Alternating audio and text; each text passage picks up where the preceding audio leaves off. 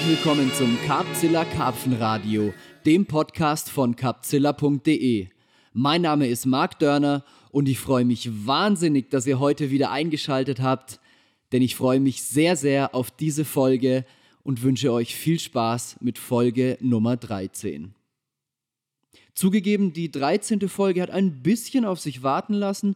Die ersten zwölf Folgen, die sind ja doch relativ regelmäßig gekommen und dann hat mich was aus der Bahn geworfen.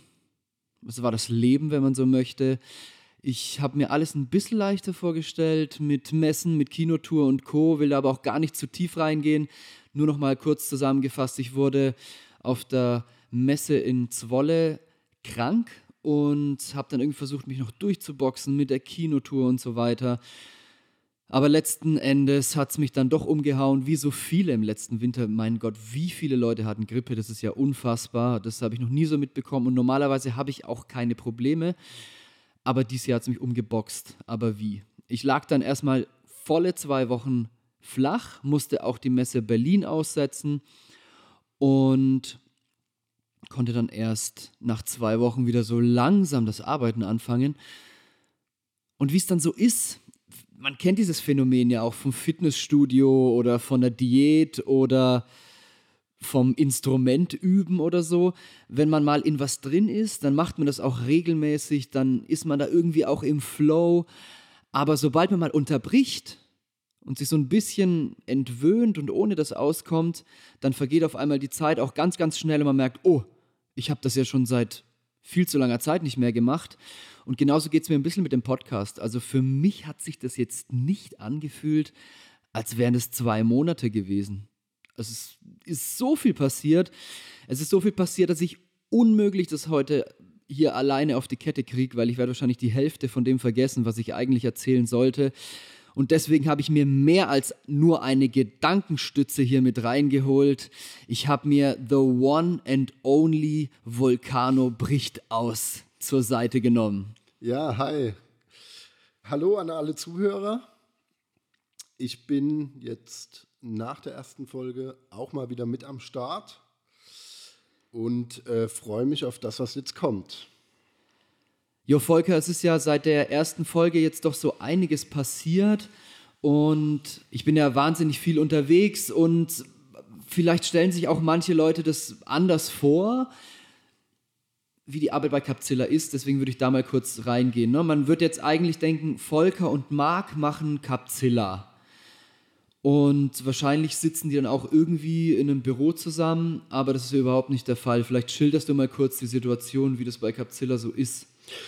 Ja, seit ähm, 2012, als es mit Capzilla langsam losging, wir sind ja 2013 dann wirklich online geging, äh, gegangen, aber da sind natürlich schon äh, viele Monate und Wochen der fleißigen Vorarbeit vorausgegangen. Ähm, seitdem alles begann und auch schon davor ähm, war unsere Freundschaft ähm, ja schon so eine Freundschaft über Distanz und nachher natürlich eine auch. Eine Fernbeziehung. Ja, eine Fernbeziehung und unsere spätere Geschäftspartnerschaft, wenn man das jetzt so nennen möchte, da war es dann nicht anders. Marc äh, sitzt in Nürnberg, ich sitze in Mannheim, zwischendurch war ich nochmal in Leipzig, äh, um mein Studium dort abzuschließen. Ähm, und jetzt allmählich finden wir dann doch zueinander nach fünf Jahren. Ja, fünf Jahre auf die Zahl 5 kommen wir nachher auch nochmal zu sprechen. Ähm, aber tatsächlich ist es so, dass wir eigentlich täglich zusammenarbeiten und uns aber viel zu selten sehen und auch selbst sogar viel zu selten sprechen, weil wir halt dann doch viel über E-Mails regeln, weil es ist dann oft so, man ist in was drin und bis man dann äh, irgendwie Zeit hätte, den anderen anzurufen, ist schon wieder eine unchristliche Zeit oder Sonntag. Genau. Oder man vergisst äh, das auch einfach mal und dann ist eine schnelle Mail geschrieben halt doch besser, weil der Gedanke auch wieder weg ist. Aber das ist halt auch keine coole Art zu kommunizieren. Und wir haben jetzt auch im Laufe der Jahre gemerkt, hey, da ist auf jeden Fall noch Potenzial nach oben und wir wollen auch unbedingt noch die Qualität verbessern, wir wollen noch produktiver werden und das schaffen wir jetzt auf kurz oder lang auch nur, wenn wir wirklich zusammenziehen. Also das heißt, zusammenziehen klingt jetzt nicht wie, äh, man könnte es schon irgendwie als WG sehen, was hier passiert, ne? Auf jeden Fall. Und es ist auch lustig, dass wenn man äh, dem näheren Umfeld oder Freunden, Bekannten äh, da von unserem Vorhaben erzählt, dann äh, wird das äh, wird aus diesem Bürogedanke dann doch sehr schnell, wenn man das näher erörtert und erklärt, was wir da vorhaben und wie das auch räumlich dann aussieht, wird dann ähm, aus diesem Bürogedanke dann bei dem Gesprächspartner dann doch recht schnell äh, ein WG-Gedanke. Ähm, aber es ist natürlich nicht so, dass wir jetzt unser, unsere, äh, uns von unseren Freundinnen getrennt haben und zusammengezogen sind. Ähm, es ist zum Teil so, aber wir haben natürlich dennoch äh, unsere familiäre Basis äh, in unseren Heimatorten. Ich finde es lustig, dass du sagst, bei, beim, beim Gesprächen in deinem Umfeld kommt da ein WG-Gedanke heraus. Bei mir kommt da eher schon ein Scheidungsgrund heraus, bei vielen. Ähm, ich habe ja erst im September geheiratet und äh, dann begannen auch schon die Renovierungsarbeiten hier. Und äh, ein, ein Freund von mir hat es äh, sehr schön formuliert: heiraten und auseinanderziehen. Es ist aber nicht ganz so drastisch, sondern es ist eher so, dass wir pendeln also wir treffen uns hier unter der Woche und projektbezogen und äh, gucken jetzt einfach mal, wie sich das einflowt.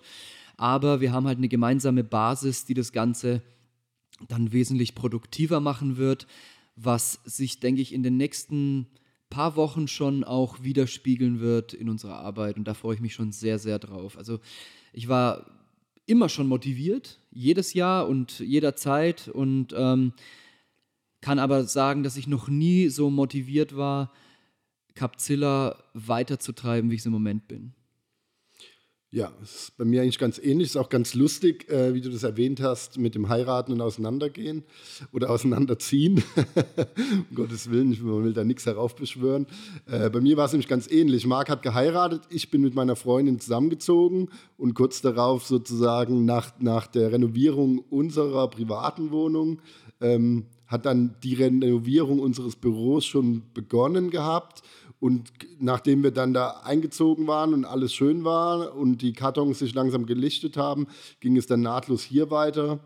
Ja, aber ich glaube. Das ist auch so eine Baustellensituation, ne? wenn man denkt, man hat es endlich geschafft. Genau. Aber ein bisschen, ein bisschen, ist auch ein Sinnbild für Capzilla. ein bisschen schon, ja. Es läuft vieles parallel und alles geht peu à peu, aber gut. Und bis Ding, man denkt, man hat es geschafft, fängt es genau, schon im nächsten genau. an. Aber gut Ding will Weile haben, dann denkt man, jetzt geht man angeln. Und ja, und dann merkt man aber, oh, wir sind ja schon im Verzug mit dem nächsten und dann geht es oftmals nahtlos so weiter. Aber ich bin da auch sehr, sehr zuversichtlich und optimistisch gestimmt, dass das in der näheren Zukunft da viele Synergien entstehen werden, wenn wir zusammenarbeiten und äh, vieles einfach durch die räumliche Trennung auch nicht mehr so kompliziert ist. Ja, wenn die Kommunikation einfach besser wird und die Kommunikationswege kürzer und direkter. Das wird so viel bringen. Und das fängt ja jetzt schon hier an, Volker, denn wir haben es nicht geschafft, in den letzten sieben Monaten oder so zusammen einen Podcast aufzunehmen. Und wir haben es geschafft bei der allerersten Folge, da kann man jetzt nochmal die Brücke schlagen, denn da haben wir diese Wohnung schon gemietet. Genau, da wurde der Grundstein gelegt. Da haben wir auch schon drüber gesprochen und da hast du noch gescherzt, oder wir haben dich aufgezogen, ob du denn jetzt mit deiner Freundin zusammenziehst, denn du warst ja nicht so überzeugt erstmal, ähm, aufgrund der verschiedenen Ansichten, wie eine Wohnung auszusehen hat, beziehungsweise wie die Lage der Wohnung sein sollte. Und hast dann aber zurückgekontert, jetzt ziehe ich erstmal mit Marc zusammen. Und das zieht sich jetzt bis hierhin und jetzt haben wir es aber wirklich geschafft. Wir sind jetzt schon hier. Also die Situation beginnt schon in diesem Moment und die Produktivität steigt einfach auch schon dadurch, dass wir jetzt endlich schaffen, diesen Podcast aufzunehmen. Vielleicht verorten wir das Ganze noch ein bisschen mehr, wie wir das sonst auch schon immer gemacht haben. Wir sitzen jetzt in unserer absoluten, also in meiner zumindest, ich weiß nicht, ich will da nicht für dich sprechen, ähm, aber in meiner absoluten Traumlage, in meinem absoluten Traumbüro, würde ich es mal nennen. Mir geht es ja ganz ähnlich. Ähm, was mir fehlt, ist der Balkon, aber das ist natürlich ein Luxusproblem. Und das ist natürlich auch äh, so ein Wunsch, der auch erst entstanden ist, seitdem ich mit meiner Freundin zusammenziehen wollte. Da denkt man dann darüber nach, äh, wie schön es doch wäre, einen Balkon zu haben. De der fehlt mir hier, aber alles andere ähm, alles andere ist so geil, dass der Balkon schon längst eigentlich wieder vergessen ist. Und wir haben ja auch schon ein paar Bilder gepostet auf unserem Instagram. Folgt uns auf jeden Fall immer auf Instagram. Da gibt es immer mal ein paar Bilder mehr als überall sonst. Und da haben wir auch schon ein paar Bilder von der Renovierung gepostet und auch so grob von der Bude, aber man könnte es mal ein bisschen genauer beschreiben. Also ich glaube, wir haben jetzt, ich weiß gar nicht, wie viele Zimmer wir haben, aber wir haben jeder ein einzelnes Büro, wir haben einen Schlafplatz hier, wir haben eine geile Küche und natürlich Toilette und Bad und ein Wohnzimmer. Und, und jetzt kommt das Beste an der Sache, in Bezug auf die Wohnung, wir werden hier ein Studio haben. Wir werden ein festes Studio aufbauen, in dem zum Beispiel die Podcast-Geschichte aufgenommen wird. Also einerseits ein Tonstudio, wo die Mikros fest drin sind, wo ich gemütliche Lounge-Chairs habe und Gäste zu mir einlade. Aber zeitgleich wird es auch ein Filmstudio, in dem wir viele Unboxings für YouTube drehen werden und, und, und, und. Lasst euch da mal überraschen. Aber das Ziel dieser Bude ist wirklich so, die Produktivität aufs absolut nächste Level zu bringen, damit man einfach so mit Fingerschnips eine Kamera startet und aufnimmt und nicht erst was wegräumen muss und herrichten und einrichten und, und ausleuchten und ja. ähm, das wird schon sehr, sehr viel bringen. Aber es gibt noch einen ganz anderen, super interessanten Aspekt, der noch viel wichtiger ist als alles das. Und das ist die Lage der Wohnung, Volker. Genau, wir haben uns ähm, wir hatten lange, als diese Idee entstanden ist oder wir gesagt haben, wir müssen dieses, dieses Projekt Zusammenarbeiten jetzt endlich angehen, sonst sind irgendwann zehn Jahre rum und dann will man es vielleicht auch nicht mehr. Ähm, haben wir von Anfang an gesagt, wir müssen irgendwo hin, wo wir vielleicht so ein bisschen beide ein Stück weg sind, aber wo natürlich auch Wasser ist. Ne? Marc war ja äh, hat ja so eine ganz bescheidene Lage da im fränkischen Seenland. Das klingt zwar nach viel Wasser, aber es ist dann äh, nachher dann doch so ein bisschen. Die fränkische sehr, Weiherprärie. Genau, dann doch so ein bisschen sehr eingeengt von den Möglichkeiten, von der Gesetzgebung und auch vom Angeldruck. Ähm, und da sind wir ziemlich schnell auf den Nenner gekommen, dass Mannheim-Ludwigshafen, da wo ich jetzt seit ähm, 2013 lebe, dann auch nicht das Ideale ist. Es ist einfach viel zu industriell, es ist viel zu viel Verkehr äh, und äh, auch der, die Gewässerdichte ist dort zwar auch natürlich sehr hoch, aber eben auch die Anzahl der Angler. Und ähm, das ist auch nicht so nach unseren Vorstellungen gewesen, da uns irgendwo ins Industriegebiet zu setzen, ähm, fernab von dem Vibe, den man natürlich auch so ein bisschen mitnehmen will, wenn man nah am Wasser sein will, wenn man am Wasser auch arbeiten möchte ähm, beziehungsweise produzieren möchte. Und da sind wir dann relativ schnell auf meine alte Heimat gekommen, auf meine alte Heimat Karlsruhe. Ich habe ja hier vier Jahre studiert. Und damals haben Marc und ich hier auch viel zusammen geangelt, ähm, so wie es Marc seine Zeit eben hergegeben hat. Und das war für uns dann eigentlich so eine Richtung, in die wir wollten. Genau, wir kennen uns halt hier auch schon in gewisser Weise aus. Wir haben ja auch schon in gewisser Weise sogar ein soziales Umfeld aufgrund von alter Bekanntschaften, die wir stets gepflegt haben, die aber natürlich in der Zeit entstanden sind, als wir hier unterwegs waren zum Angeln gemeinsam während deiner Studienzeit. Und das macht das Ganze halt hier auch irgendwie so ein bisschen heimisch für mich. Also ich komme jetzt nicht hier hin und fühle mich fremd und kenne hier auch keinen, sondern also ich freue mich auch hierher zu kommen, um halt Leute zu sehen, die ich sehr gerne mag. Zum Beispiel wir haben hier schon, man kann den Najib ja zum Beispiel nennen, ähm, Besitzer von Badgers Best, der ein uralter Kumpel von uns ist, oder der Tobi, der uns jetzt auch hier viel mit der Renovierung hilft. Äh, viele Grüße an die beiden auf jeden Fall. Und so gibt es noch etliche Leute, mit denen wir echt gut können und deswegen fühlt sich das ja auch richtig an. Aber jetzt kommt der Clou an der Sache. Die Wohnung steht nicht irgendwo mitten in der Stadt, sondern sie steht mitten im Wasser man kann es wahrscheinlich jetzt schon verraten, wir sind hier äh, inmitten des Rheinhafens und wir befinden uns sozusagen genau zwischen zwei Hafenbecken, können äh, zu allen Fenstern hinaus, ich glaube ein Fenster Alle, haben, nein, alle. Du kannst aus jedem Fenster das Wasser sehen. Ja, genau, aber ein Fenster ist da, wo man nicht direkt aufs Wasser guckt. Ja, da muss man so ein bisschen so schräg ja, gucken. Genau, kleiner Abstrich, aber Spaß Das wird auch zum Studio, weil da hat man nicht so viel Zeit, aus dem Fenster zu gucken. Richtig, genau. Ähm, ja, und da freuen wir uns mega drauf. Es gibt einfach ganz viele Perspektiven hier. Wir fahren hier über den Rhein, sind in der Pfalz, wir fahren über den äh, rein und noch ein Stück weiter in den, in den Westen und sind in Frankreich. Äh, das heißt, man hat hier sehr viele Möglichkeiten und diese Möglichkeiten geben natürlich einem auch sehr viel Freiheit. Das heißt, wir sind nicht darauf angewiesen, auch wenn wir mal irgendwo angeln wollen, uns da irgendwo einzureihen, sondern man kann hier seine eigenen Wege gehen und äh, kann auch Neues entdecken, immer noch. Da rede ich gar nicht nur von Karlsruhe, sondern vor allem von diesem ganzen Umland hier. Ne? Und letztendlich ist es halt auch so, dass es eine ganz bewusste Entscheidung fürs Angeln war. Also es war jetzt für mich ein ganz, ganz wichtiger Schritt. Ich meine, ich fahre hier trotzdem fast 300 Kilometer. Aber für mich war es einfach dieser wichtige Schritt zu sagen, hey, pass auf, jetzt mal ganz ehrlich, ich habe so eigentlich keinen Bock weiterzumachen. Ich mag meinen Job total, ich liebe es, Capzilla zu machen, aber noch viel lieber will ich angeln gehen. Und ich sitze halt so viel an Projekten und bin da so rein gebohrt in dieses ganze Thema und stehe so unter Druck, dass ich halt da nicht die Muße habe, eine Stunde ans nächste Gewässer zu fahren für eine Nacht oder so. Ja, und da war klar, so wie der Skifahrer am Berg wohnen muss, so muss ich auf jeden Fall irgendwo am Wasser wohnen. Und deswegen bin ich jetzt so happy auch und ich glaube, das wird echt geil. Es wird echt eine gute Zeit und vor allem wird es auch mehr vom Wasser wiedergeben, sowohl in Videoform als auch Fotos und so weiter und so weiter. Jetzt werden ganz viele Locals wahrscheinlich hellhörig werden, keine Sorge, wir werden da absolut Rücksicht nehmen. Das auch sei euch gesagt, liebe Zuhörer wir respektieren das hier. Wir kommen hier nicht, um, um irgendwem was zu beweisen. Wir kommen hier nicht, um uns wie die Axt im Wald aufzuführen. Im Gegenteil, wir möchten uns, uns auch engagieren, hier in Vereinen und so weiter. Wir möchten Vereinsarbeit leisten. Wir werden uns bedeckt halten und haben hier nicht vor, auf den Putz zu hauen. Es ist wirklich eine Entscheidung für uns, um uns motiviert zu halten, um uns ein gutes Gefühl zu geben bei dem Ganzen. Und ja, es ist eine gute Ecke zum Angeln hier. Und es gibt hier auch super Fische.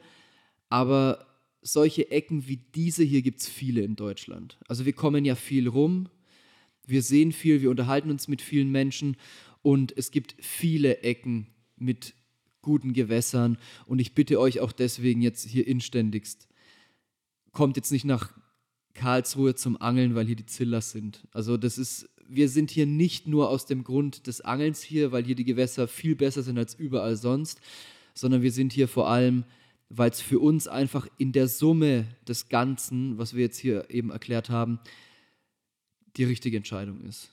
Und eine passende Entscheidung, die auch in unser Leben passt und die alle Puzzleteilchen zusammenfügt, okay? Insofern ist es jetzt nur nochmal so ein Appell an, an Respekt gegenüber den Locals. Man hat es zum Beispiel beim Surfen auch. Die Locals gehen immer zuerst in die Welle, der hat immer Vorfahrt so. Das ist so ein Local-Ding halt. Und da steht dann auch oft dann so Spots Respect the Locals und das finde ich eigentlich auch eine geile Überschrift fürs Karpfenangeln. Mhm. Weil man, man hat ja oft so die Tendenz, wohin zu kommen und dann, weißt du, so We Rule Your Pit-Style, was natürlich total witzig ist, ne? Ähm, so ein bisschen Hooligan dritte Halbzeit mäßig, aber, aber letztendlich machen wir uns damit mehr Probleme als alles andere.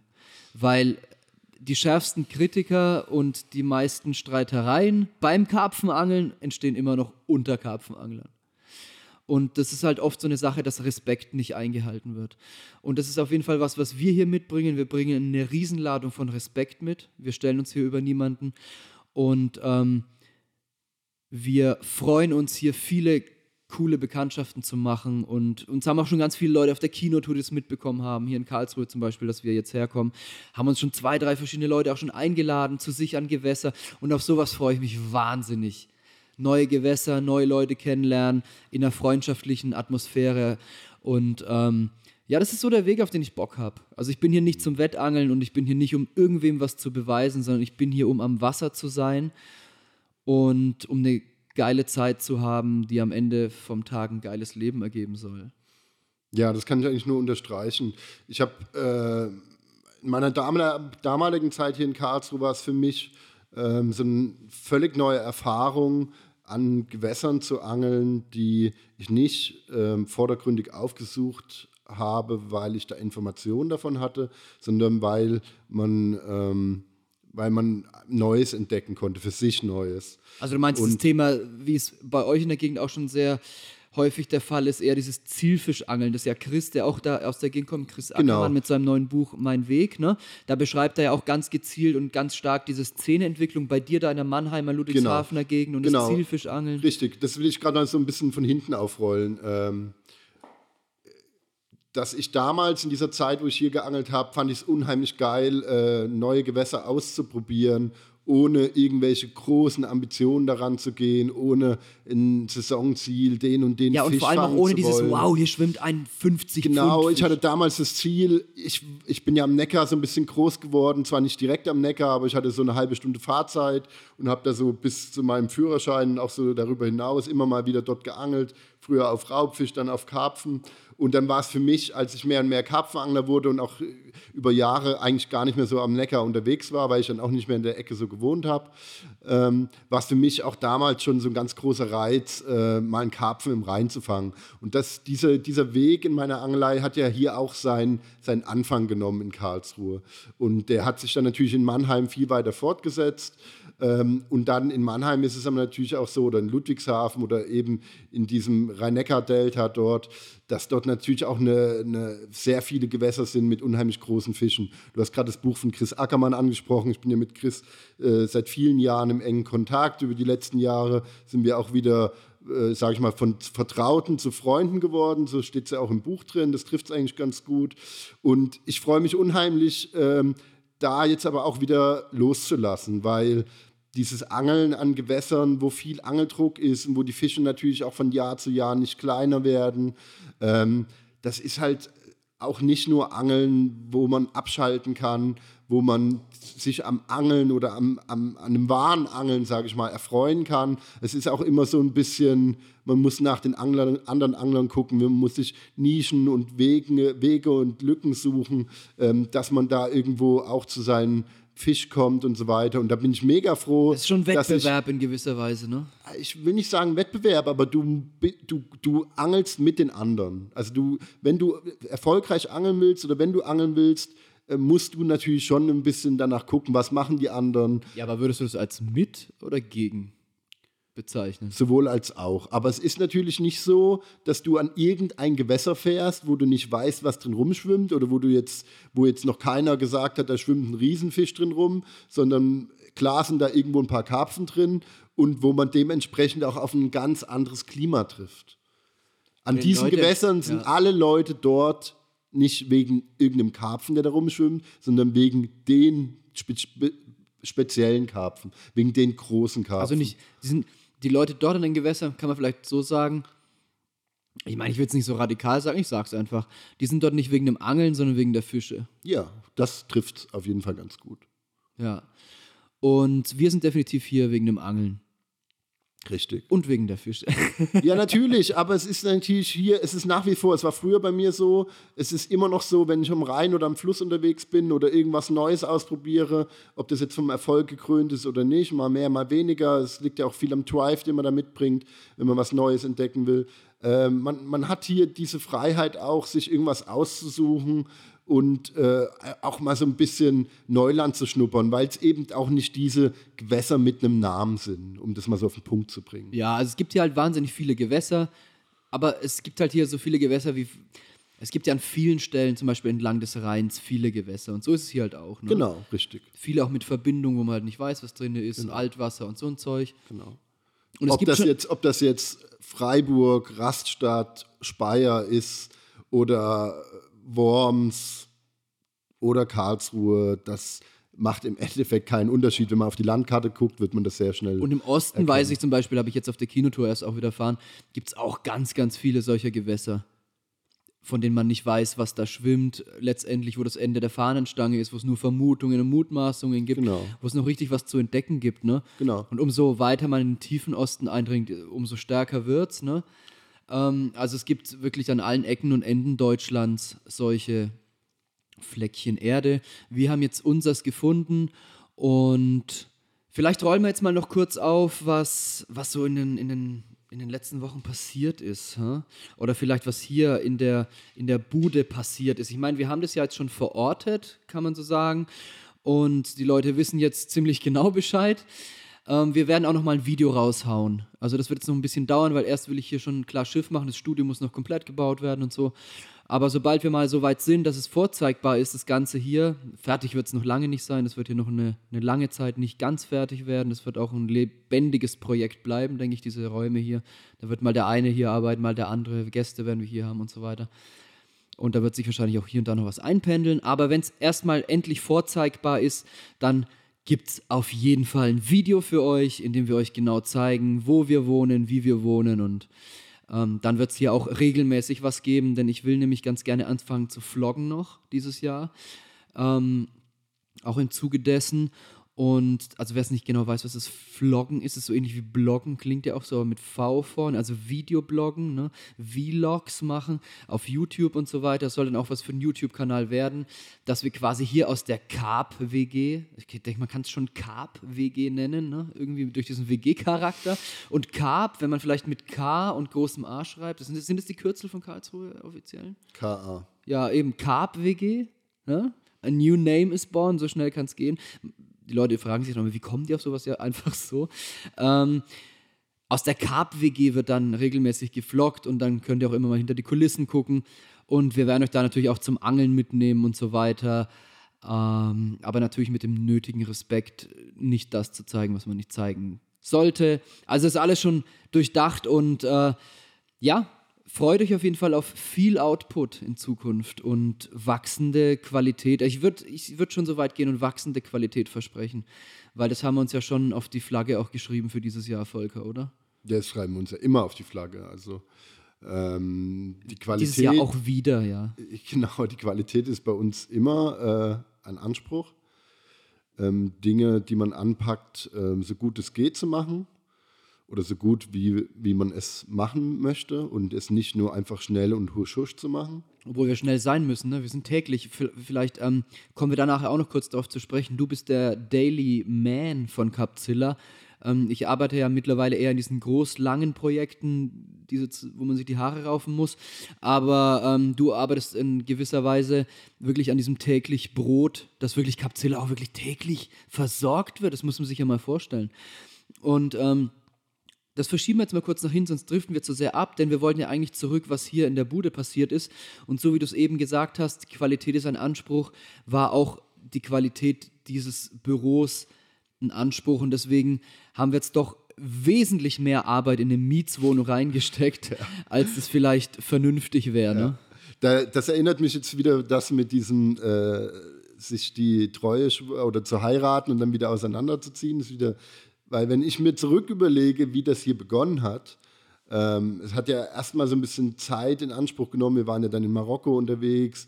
Äh, hat es ja erstmal ein bisschen Zeit in Anspruch genommen, bis wir wirklich auch die Zeit hatten, hier richtig loszulegen. Und das ist natürlich dann auch ziemlich ungünstig gefallen, weil dann der Herbst kam. Buchprojekt, Filmprojekt, Kinotour, Messen, Weihnachtsgeschäft, Messesaison. Und und das ist auch das Verrückte, wenn ich zu Hause meinen Kumpels erzähle, ich bin wieder renovieren in Karlsruhe, dann denken die, was macht ihr da? fragen mich was auch macht alle. ihr da? Aber ich frage es mich auch selber. ja, man denkt dann, man fragt sich das irgendwann selber. Aber wenn man dann hier drin steht und den ganzen Tag macht, dann man zweifelt dann irgendwann an sich selbst. Aber es ist nun eben mal so, dass die Wohnung, in der wir jetzt hier sind, auch äh, über Jahre, will ich mal sagen, es eher, komplett verkommener Altbau. eher als Lager genutzt wurde, ja. als als Wohnraum. Aber das, was vorher hier den Wohnraum mal dargestellt war, hat, war immer noch alles in dieser Wohnung drin. Das heißt, man stellt sich vor, man räumt aus einer Wohnung mit Teppich und mit teilweise noch mit Möbeln so das Nötigste raus und stellt es voll mit Gerümpel. Also jemand hat das wirklich als Lager benutzt im Hafen, ne? Ja, es sah so aus, man kann mutmaßen. Komplett verkommen hier. Und wir haben jetzt im Endeffekt äh, kernsaniert. Ne? Also wir haben alles ja. neu gemacht. Und jetzt sieht es halt langsam aus wie eine normale Wohnung, in Anführungszeichen. Also man kommt hier rein, denkt sich, das ist ja alles ganz normal. Was haben die jetzt hier so lange gemacht? ja, das hier. Dass es überhaupt normal aussieht. Ja. Weil davor war es halt echt krass. Ja, es ging los beim Tapete lösen. Und wenn man dann die Tapete runter hat, merkt man, oh, da ist ja noch eine Tapete drunter und, und noch, eine? noch eine drunter. Und noch eine. Und oh Gott, und, und dann denkt man, wie kann man überhaupt so viel Zeit erstmal brauchen, um diese scheiß Tapete hier runterzukriegen? Ähm, Nachschip hat uns mit, mit seiner Freundin geholfen, hier die Teppiche rauszureißen und mit seinen Bachelors Best Jungs. Äh, dann ging es weiter mit Boden, die Bodendielen schleifen. Die waren komplett voll mit Lack. Da musste man erstmal den Lack entfernen, bis man am Holz war. Und dann ging es weiter mit den Wänden und die mussten ausgebessert werden. Küchenboden, da waren ja Fliesen, ein geiler Terrazzoboden zugefliest. Genau, wir haben hier einen geilen Terrazzoboden und da waren aber überall Fliesen drauf. In der Toilette und im Klo sogar auch wieder zwei Lagen Fliesen. Auf dem Boden. Und alles rausschlagen, alles sauber machen, alles äh, entkernen, nennt man das so? Das war schon Entkernung, ja. In gewisser ja. Weise. Ich meine, man kann auch tiefer gehen und dann alles ja. komplett neu. Wir haben jetzt nicht die Wände perfekt gerade gezogen und aufgespachtelt, schon in gewisser Weise, aber halt nicht so jetzt. Äh, ja, ganz ich meine, wir haben die Wohnung nicht du, gekauft. Ne? Also. Genau. Also ich sag mal, wir haben jetzt eigentlich schon äh, fast so viel Arbeit reingesteckt, wie man wahrscheinlich ein Objekt reinstecken genau. würde, das man kauft, aber wir versprechen uns halt sehr viel hiervon und wir leben halt irgendwie auch das Motto, mach's mit Liebe. Also mach alles mit Liebe und entweder machst du das vernünftig oder lass es lieber gleich bleiben, dann ist es auch nicht das Richtige, wenn du keinen Bock hast, da wirklich äh, Energie und äh, Arbeit reinzustecken. Aber wir haben uns dafür entschieden und jetzt muss ich im Nachhinein noch sagen, auch wenn es teurer war, auch wenn es mehr Zeit gekostet hat als geplant, es fühlt sich verdammt richtig an hier. Auf jeden Fall, es hat sich mega gelohnt. Ähm, jeden Tag, den man hier schuftet, es sind nicht alle Tage so, wo du dann denkst, boah, jetzt habe ich einen riesen Schritt gemacht, aber jetzt so nach wie vielen Wochen Intensivkur? Vier Wochen? Also ich habe jetzt vier Wochen hier auf der Baustelle auch gehaust, ja. Ähm, also Kann man schon sagen, wir haben auf jeden Fall jetzt einen richtig großen Schritt gemacht, haben heute die Küche fertig gemacht. Und äh, ja, jetzt lässt sich das auch ein bisschen ange angenehmer hier sage ich mal, zwischenwohnen. Ich meine, das muss man sich ja vorstellen, ne? Ähm, wir haben jetzt die Küche gerade fertig gemacht, worauf wir mega stolz sind. Und ich bin seit vier Wochen hier. Das heißt, ich habe seit vier Wochen komplett ohne Küche und ähnliche Möglichkeiten gelebt. Aus einer kleinen Schüssel raus. Ich schlafe ja nur auf einer Karpfenliege, die aber auch fast täglich das Zimmer wechselt, weil immer in dem Zimmer dann gerade was gearbeitet werden muss. Und die letzten vier Wochen waren echt sau anstrengend. Also die sind echt das ging schon tief, so, das ging schon auch an die Substanz. Ne? Ja, das ist ja auch das Witzige, wenn man das so, wenn man gerade so in diesem Newsgeschäft so ein bisschen arbeitet oder auch natürlich mit vielen Anglern Kontakt hat, alle scharen so mit den Hufen, wann es endlich wieder losgeht mit dem Angeln und eine Kälteeinbruch folgt auf den nächsten Kälteeinbruch. Ähm, und wir haben ja immer nur gedacht, oh, zum Glück ist es noch kalt. Ja. Zum Glück wieder Frost. Ja, weil Zum jetzt, Glück Hochwasser. Jetzt bei dem Wetter willst du halt nur noch raus, ne? Aber es ist jetzt echt, muss ich am Riemen reißen und das hier einfach fertig machen. Ja. Weil sonst, wenn wir hier mal richtig loslegen mit dem Angeln, Volker, du weißt genau, wie das endet, dann ist auf einmal wieder Messesaison. Und wir ja. haben immer noch keine Zeit weiterzumachen an der ja, Wohnung.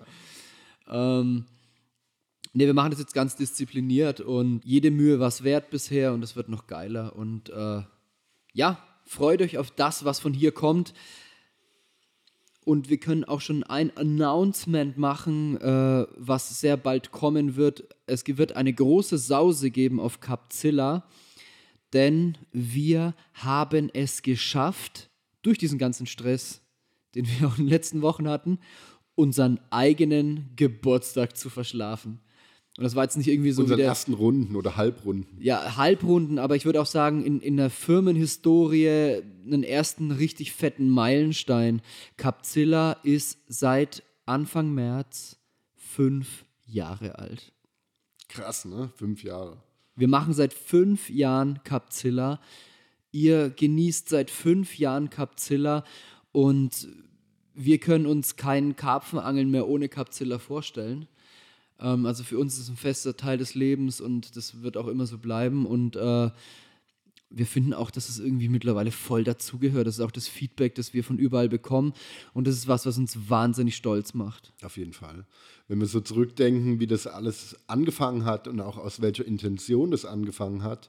Ähm, du hattest es ja, glaube ich, schon mal bei dem Podcast, äh, diesem Weihnachtspodcast, war da auch so eine Frage dabei, warum, äh, wie das alles begonnen hat ähm, wo du das schon mal so ein bisschen aufgerollt hast.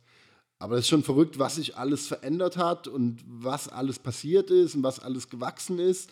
Aber auch, was ich ja so beeindruckend finde, und das werden wahrscheinlich die meisten gar nicht wahrnehmen oder vielleicht als Zeitgeist empfinden. ich, ich würde mir sogar herausnehmen und es vielleicht ein Stück weit auch auf Capsilla zurückführen, wenn man einfach sieht, wie sich die ganze Medienlandschaft auch verändert hat und auch die ganze, ähm, die, die ganze, die ganze Art des Marketing oder des Internetmarketings Präsenz, ja. der, der ganzen Angelfirmen, der jungen Angelfirmen, als auch der alteingesessenen Angelfirmen. Ja. Das ist schon verrückt, ne? dass man äh, Früher wusste man, man hat so ein paar Webseiten abgeklappert, um auf dem Laufenden zu sein. Da gab es Carp GPS, da gab es Nature Baits, Carp 04 gab es noch. Es war immer so, also daraus ist ja auch Capzilla entstanden. Ja. Äh, Man hatte seine Favorite-Seiten irgendwie und hat die dann besucht, hat da geguckt, gibt es was Neues, ja, Genau. und äh, hat dann festgestellt, oh, da gab es nirgendwo was Neues, aber irgendwie sind jetzt trotzdem anderthalb Stunden vergangen. Genau. So was Weil man, für heute für viele normal ist, wenn sie auf YouTube oder Facebook Ja. oder Instagram Ja. ist. Das war früher schon so ernüchternd. Ne? Man, man hat sich nach halt immer wieder in Informationen uralten. Blogartikel verloren Genau. hat oder, Genau. oder, oder. Aber es war natürlich auch charmant und man kann das ja auch heute noch machen, aber oft war es halt auch äh, echt Zeitverschwendung. Und aus der Not heraus, in der wir uns selbst ertappt haben, haben wir eigentlich Capzilla als das, was es ist, erschaffen. Als News-Sammelseite, die den Leuten halt wirklich Zeit spart, die euch Zeit spart. Ihr müsst nicht recherchieren. Ihr kriegt von uns immer auf ein Silbertablett, wo es was Neues gibt. Zeitgleich hatten wir aber auch von Anfang an den Anspruch, alles mit größtmöglicher Qualität zu machen, um dem Karpfenangeln den Respekt zu erweisen, den wir für angemessen halten. Um Ja. einfach zu zeigen, wie sehr wir das lieben und auch um neue Potenziale aufzutun. Ne? Und Eben, wir haben gesagt, wir wollen dieses ganze Hobby, die ganze Lobby dieses Sports weiter voranbringen. Und ich glaube, nach fünf Jahren, dass wir schon auch ein Stück weit sagen können, das haben wir geschafft. Ich möchte nicht sagen, dass wir ähm, das alles gemacht haben, was da passiert ist, ist ja Quatsch. Also die, die ganzen Leute, die, die sich jetzt mittlerweile auch sehr viel Mühe mit all dem geben, die haben selber sehr viel Arbeit da reingesteckt, sehr viel Herzblut, Risiko und so weiter. Aber dennoch waren wir halt schon in vielen Sachen bis jetzt Vorreiter. Und da bin ich auch stolz drauf und weil wir versuchen auch immer was Vernünftiges zu machen, was Nachhaltiges zu machen. Und ich finde es überhaupt nicht schlimm, wenn Leute was nachahmen, manche sagen vielleicht sogar kopieren. Das sehe ich nicht so. Ich sehe das, man inspiriert Leute und das ist für mich eine absolute Wucht. Ja? Es ist für mich wirklich was, wo ich mega stolz drauf bin, Leute zu inspirieren und ähm, ich habe auch keine Angst, dass wenn jemand was in eine ähnliche Richtung arbeitet wie wir, dass die, uns jemand was wegnimmt. Das sehe ich nicht so. Weil es ist einfach, es gibt so viel Potenzial und noch so viel, was man machen kann und wir haben noch so viel vor und der Markt ist mittlerweile auch so groß, dass man wirklich sagen kann, es können viele ähnliche Firmen nebeneinander existieren. Das sieht man ja auch. Mal guck mal, wie viele Boilybuden es gibt zum Beispiel, ne? Und alle laufen irgendwie auch. Und Ja, aber das ist auch so ein, so, so ein Punkt, der ja manchmal einem auch so ein bisschen vorgehalten wird. Ne? Es werden immer mehr Angler und es, es gibt immer mehr und mehr und alles wird medial. Ähm, aber man muss diese, diesen, man muss auch diese, die Kehrseite dieser Medaille oder die andere Seite dieser Medaille sehen. Nicht die Kehrseite, die andere Seite dieser Medaille sehen, dass die Möglichkeiten viel größer geworden sind. Du kannst dir aussuchen, was du machst. Du kriegst Wege aufgezeigt, wie du deine Passion oder dein Hobby leben kannst. Niemand sagt dir, dass du an einem See angeln musst, wo neben dir zehn andere Angler sind. Es gibt so viel Wasser, es gibt so viele Facetten beim Angeln. Ähm, Chris Ackermann hat es gezeigt mit seinem Stalken und das macht er ja wirklich an Gewässern, die stark befischt sind. Ne? Ähm, du kannst dich und dein Hobby so neu erfinden oder so erfinden, wie es dir passt, wie du es magst, wie du es leben möchtest. Und ich finde, für diese Vielfalt steht mittlerweile Capzilla. Es gibt so Firmen, die, die, äh, ja, die stehen halt für ganz dicke Fische. Es gibt welche, die stehen für ganz taktisches Angeln. Es gibt welche, die stehen eher so für, für Freiheit und Abenteuer. Ich meine, das schreibe ich mir schon oder uns schon auch auf gewisse Weise auf die Flagge. Da stehen wir auch schon hauptsächlich für. Aber wir grenzen nichts anders aus. Wir stellen alles auf unserer Website dar, auf unserem Newsportal und zollen auch allem den nötigen Respekt dahingehend, dass wir halt diese Vielfalt des Karpfenangelns vor allem feiern.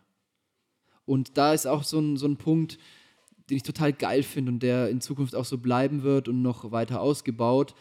Ähm, diese vielen, unendlich vielen Facetten, wie man dieses Hobby ausleben kann, die darzustellen, das ist einfach, was Capzilla macht. Und ich finde, es gelingt halt dir besonders auch ganz gut, Volker, durch die Mischung, die du auf der Website machst. Und ich meine, da muss man ja an der Stelle auch mal den Tribut einfach zollen und wirklich sagen, was auf Capzilla so an News passiert, das geht mittlerweile echt so fast schon zu 100 Prozent auf die Kappe der Redaktion und die besteht halt im Wesentlichen aus dem Volker und aber auch aus Marco Lückenhaus, der auch bei uns auf dem Messen öfter mal dabei ist, genau. ähm, der uns in der Redaktion hilft. Und an der Stelle möchte ich auch euch herzlichen Glückwunsch zum Geburtstag sagen, Volker, und äh, alles Gute wünschen, viel Glück und viel Segen und euch einfach mal gratulieren zu der geilen Arbeit, die ihr da auf der Website Tag für Tag leistet. Ja, vielen Dank. Ähm, es ist natürlich, ähm, ich bin ja so jemand, der sehr selbstkritisch auch ist äh, und man, man bekommt ja viel gutes Feedback, man bekommt aber auch kritisches Feedback. Und das grade. wiegt schwerer. Und das ja, natürlich wiegt, man lernt mit der Zeit damit umzugehen und es auch differenziert zu betrachten.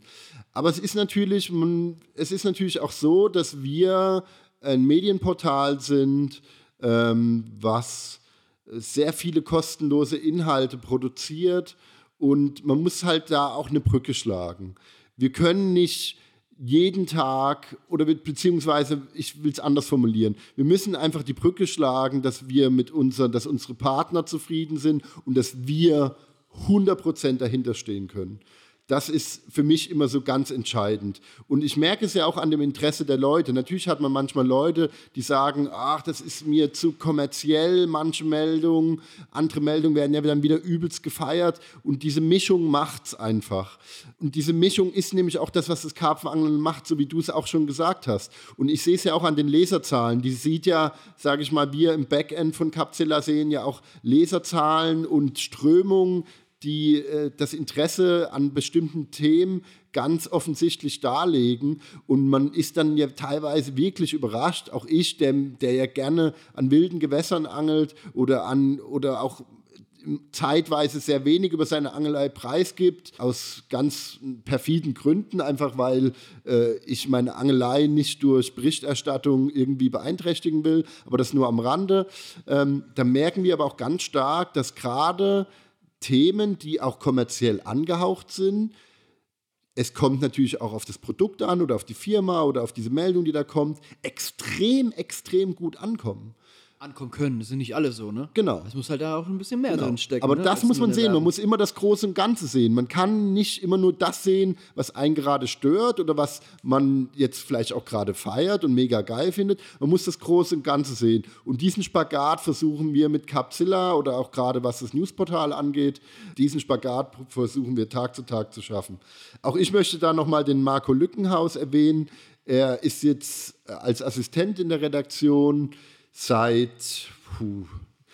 Marco hat, als die erste Kinotour stattfand, genau, vor es ging zwei ja los, Jahren, er war Praktikant. Hat er als, als Praktikant, also Marco hat bei uns Praktikum gemacht und war dann quasi während der Kinotour in seinem Praktikum auch dabei. Da gab es ja noch ganz viel mehr zu tun. Er hat nebenbei gefilmt, hat es geschnitten. Genau. Dann hat er auch, waren wir auch mal eine Woche wieder im Büro, da musste er dort Büroarbeit machen. Also also ich würde sagen, das muss eigentlich schon ein ziemlich geiles Praktikum gewesen sein. Ich hätte gern so eins gehabt in meiner Schulzeit.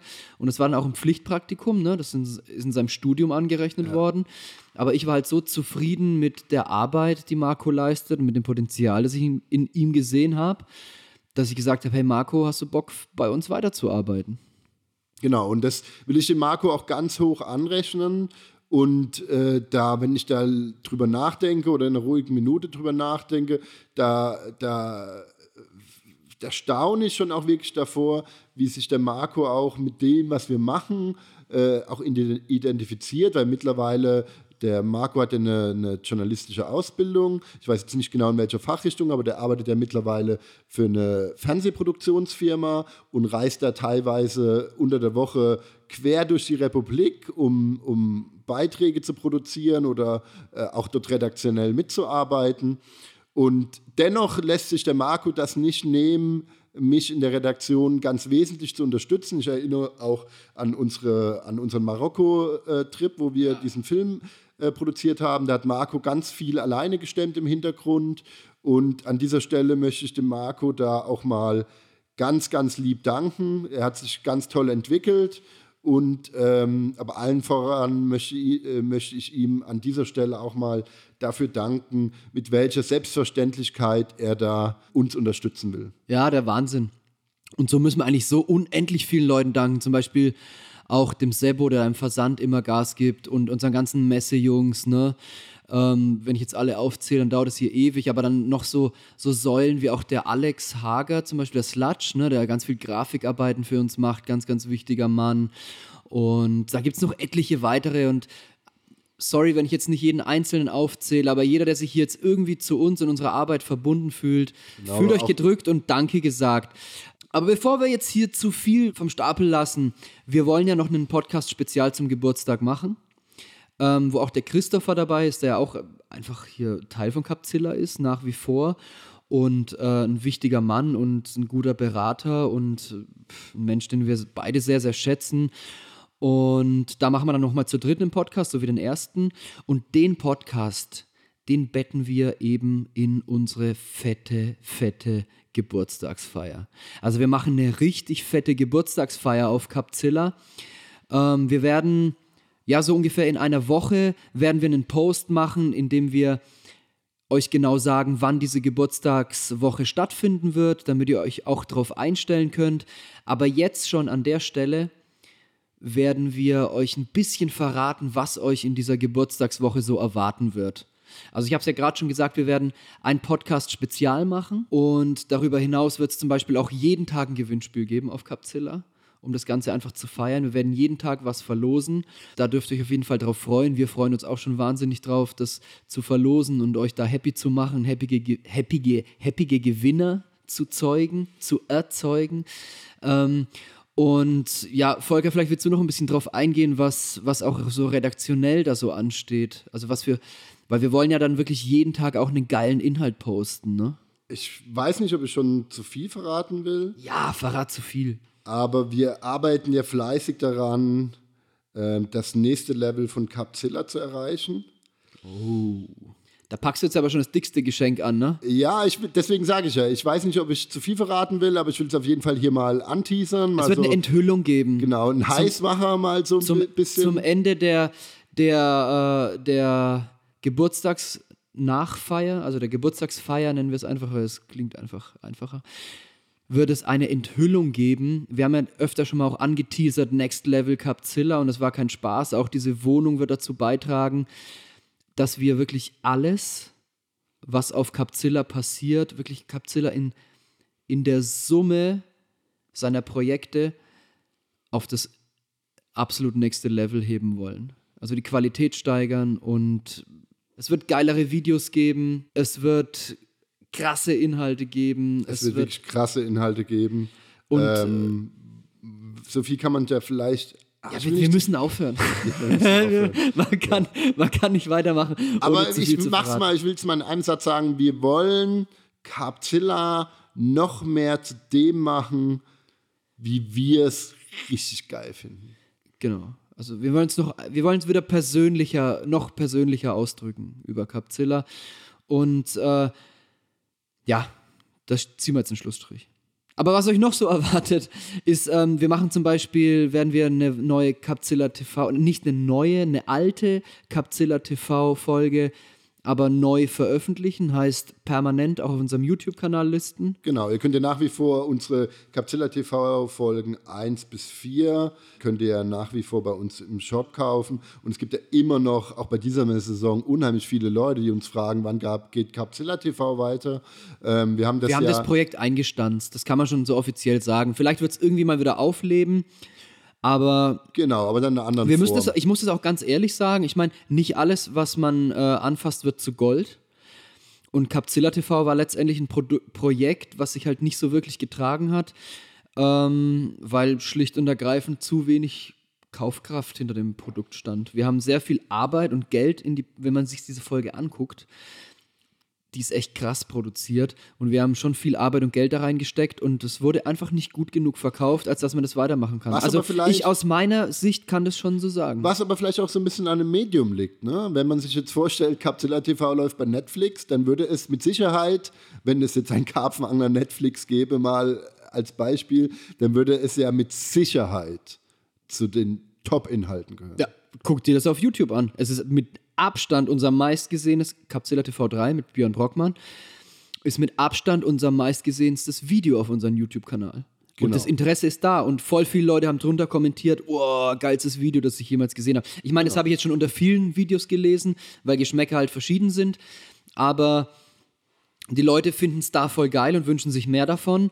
Aber es ist halt leider auch so, dass viele Leute halt nicht bereit sind, für so einen Inhalt Geld auszugeben. Was ich aus meiner persönlichen Sicht sehr schade, bis schon zu nicht weit genug gedacht finde, weil so hochqualitative Inhalte kannst du halt nur produzieren, wenn du halt dann am Ende vom Tag da auch was von hast. Ne? Weil du musst zumindest also du musst ja damit nicht reich werden, um Gottes Willen, aber du musst ja zumindest die Arbeitszeit, die du da reingesteckt hast, irgendwie refinanziert haben, weil von irgendwas musst du ja auch leben. Genau. Und wenn sich dann halt so ein hochqualitatives Video halt nicht selber trägt oder gerade so auf Null ausgeht, dann hast du halt am Ende vom Tag zwar keinen Verlust gemacht, aber du hast auch nichts, womit du dir Brötchen kaufen kannst. Genau. Sondern du hast Oder unter. Umständen auch deine Crew so äh, entschädigen kannst, dass das für alle äh, sich einfach rentiert. ein wachsendes und gedeihendes. Äh, Genau. Aber wer weiß, vielleicht finden wir ähm, eine Möglichkeit in Sicherlich. ähnlicher Form äh, videotechnisch nochmal nachzulegen. Wir werden sehen, ich bin guter Dinge. Auch im Shop erwarte ich was Neues, das hätte ich fast vergessen. Und das, die Katze lasse ich jetzt schon aus dem Sack, damit ihr alle schon mal sparen könnt. ähm, Spaß beiseite. Wir wurden auf den Messen ganz, ganz oft Hinblick auf die Zillaware, die super gut ankam. Vielen, vielen Dank für euer Wahnsinnsfeedback und dafür, dass ihr da auch wirklich so rege einkauft, weil ihr unterstützt mit dem Einkauf der Zillaware wirklich, dass sich in der Angelbranche faire Kleidung durchsetzt. Es ist die erste faire Kleidung in der Angelbranche. Und wir finden es ultra geil. Wir hatten große Bedenken. Auch im Podcast Spezial habe ich die schon geäußert. Wir finden es ultra geil und sind ultra dankbar, dass ihr Angler, ihr Zuhörer, ihr Capzilla-Follower und Fans wirklich den nötigen Weitblick beweist, sowas zu unterstützen. Und am Ende vom Tag muss man auch sagen, wir haben uns sowas von Mühe gegeben mit den Designs und den Kleidungsstücken, dass ihr da auch nicht in einem Lumpensack rumlauft, sondern ihr habt zudem auch noch die stylischste Kleidung auf dem Markt. Also das war schon mein Anspruch, da was zu machen, wo ich voll dahinter stehen kann. Ich meine, es gibt viele coole Firmen, die klamottentechnisch auch schöne Sachen machen, aber keine davon ist fair. Da auch wieder mein Appell an, an, alle, ich möchte euch hiermit inspirieren, macht faire Kleidung. Ich sehe das nicht als Konkurrenz, ich sehe es als den richtigen und nötigen Schritt. Aber bevor wir mit dieser Zillaware 2.0, mit der fairen angefangen haben, hatten wir einen absoluten Wahnsinns-Topseller. Den haben wir damals mit Scale hergestellt in der ersten Version, in der zweiten Version dann alleine. Und das ist unser Hoodie, unser ganz klassischer Capzilla Hoodie. Und auf den haben uns ganz, ganz viele Leute angesprochen, wann der mal wieder käme. Und weil das echt so oft kam, das Feedback und die Qualität dieses Hoodies halt auch schon damals überragend war, er ist in Europa gefertigt, also dahingehend auch schon nach fairen Standards, weil du findest keine unfairen Klamottenfabriken, auch wenn jetzt kein Fairwear-Label drauf ist. Es ist unter absolut fairen. Du kannst in Europa nicht anders arbeiten. Also zumindest. In der EU. Ja, genau, in der EU, sagen wir es so. Gut formuliert, Volker. das- das genau, es ist, ja es ist in der EU ein, ne? produziert und jetzt haben wir es aber noch auf die nächste Stufe gebracht, schon auch so der ein, ein Schritt in Richtung Next Level Capzilla. Wir haben es geschafft, diesen Hoodie nochmal aufzulegen, aber diesmal noch obendrauf in 100% Bio-Baumwolle. Also wie alle unsere anderen Zillaware-Sachen auch sind, Zillaware 2.0, ist es jetzt nicht nur fair in Europa hergestellt, sondern auch mit hundertprozentiger Bio-Baumwolle. Das wird sich ein bisschen im Preis niederschlagen, äh, aber nur geringfügig und es ist auch einfach wieder dieser Cent, den man halt einfach für faire Kleidung mehr bezahlen muss. Es geht nicht anders. Du kannst nicht so günstig wie die anderen produzieren und verkaufen. Ich kann euch sogar ehrlich sagen, dass ich teilweise für ein Klamottenstück mehr im Einkauf bezahle, als manche andere Firma im Verkauf verlangt. Ja, aber um da jetzt auch nicht zu tief zu reinzugehen, sondern beim, beim Punkt zu bleiben, diesen Hoodie wird es ab unserer Geburtstagsfeier auch wieder geben. Und auch, und jetzt kommt der Hammer, was uns ultra viele gefragt haben, es wird auch unsere Flexfit Capzilla Cap wieder geben. Also wirklich dieses Klassiker-Kombo-Ding, ja, also die, der Hoodie vom, vom Anfang und die Cap vom Anfang. Und weil das halt natürlich so eine Aktion ist, die auf den Geburtstag hingerichtet ist, um das Jubiläum zu feiern, ne? so ein bisschen auch zurückzudenken und äh, den Kult wieder aufleben zu lassen, wird es die Sache unter Garantie zum absolut letzten Mal geben. Also Einmal ist, und nie wieder. das ist eine absolute Einmal- und Nie-Wieder-Aktion. Wir legen das jetzt einmal nochmal auf. Einmal den Capzilla-Hoodie, den Klassiker und einmal die Klassiker-Cap. Und wenn das weg ist, wird es dieses nicht mehr geben. Keins von beiden. Was weg ist, weg. Wir hoffen natürlich, dass äh, das bei euch auch wieder gut ankommen wird. Aber ich habe eigentlich keine Zweifel. Weil wir wurden so viel danach gefragt, Volker. Ich glaube, das wird sogar relativ schnell ausverkauft sein. Ja, ich, ich, ich sehe es ja jetzt noch, ähm, wenn ich im Backend von unserem Shop bin und da sehe ich ja auch noch die Produkte, die wir nicht mehr haben. Die sind natürlich nicht mehr online, aber die sehe ich im Backend noch. Ähm, und das ist ja schon verrückt, ne? Wir hatten drei Auflagen von dem Hoodie. Ja, wir hatten der erste, der war braun und dann zwei graue. Genau. Ja. Und die waren echt alle ratzefatze weg. Aber wirklich ratzefatz. Und die mit den Mützen war es ja mindestens genauso krass. Es ist natürlich eine Mütze, ist nicht so ein, äh, sag ich mal, ist, ist, ein, ist ein Produkt, was nicht so, was ein anderes Produkt ist. Du kaufst dir schneller eine Naja, Cap es, als es ein ist Hoodie. ja, ja, aber es ist halt so, dass mehr Leute einen Hoodie tragen, als Leute eine Cap tragen. Das Da hast du eigentlich recht, ne? Da hast du schon recht. Aber mit der Mütze war es ja genauso krass. Die war, ging ja immer weg wie warme Semmeln. Total. Und äh, eine Stelle, eine Frage, die mindestens auf jeder Messe kommt, egal wo und egal in welchem Angeladen, ist, wann gibt es eure Cap wieder? Ja. Ähm, also es gibt gute Nachrichten, die wird es bald wieder geben. Ja, und auch die Zillauer überhaupt, die neue, also nicht, dass das jetzt falsch rüberkommt, die ging auch jetzt wie Hölle. Aber wir haben da jetzt noch einen anderen Produzenten. Ähm, mit dem Capzilla Hoodie haben wir eine sehr, sehr lange Vorlaufzeit. Deswegen können wir noch maximal, konnten wir noch maximal im halbes Jahrestonus rausbringen. Das haben wir auch gemacht, ne? Und deswegen war der immer zwischendurch halt komplett ausverkauft. Mit der jetzigen Zillaware ist es, dass wir die halt immer wieder nachordern können.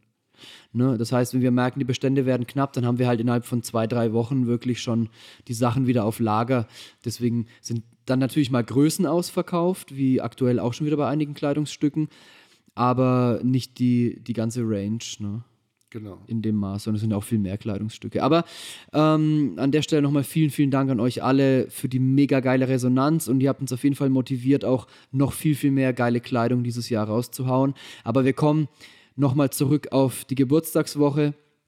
Dort wird es eben diese Combo als aller, allerletzte Chance geben und zum allerletzten Mal. Ja, ansonsten haben wir ja eigentlich jetzt schon ziemlich viel verraten. Vielleicht fasse ich es nochmal zusammen, weil wir schweifen hier so ein bisschen ab. Wir sind so euphorisch. Es macht auch so Bock jetzt gerade, wieder einen Podcast aufzunehmen. Und äh, ja, ich lasse es nicht mehr einreißen. Es ist wie, als wenn man ins Fitnessstudio geht und dann nach dem ersten Training denkt, boah, jetzt gehe ich aber wieder regelmäßig. Und dann hält es auch wieder eine Weile. Das kann ich euch versprechen. Oder wie beim Angeln, weißt du?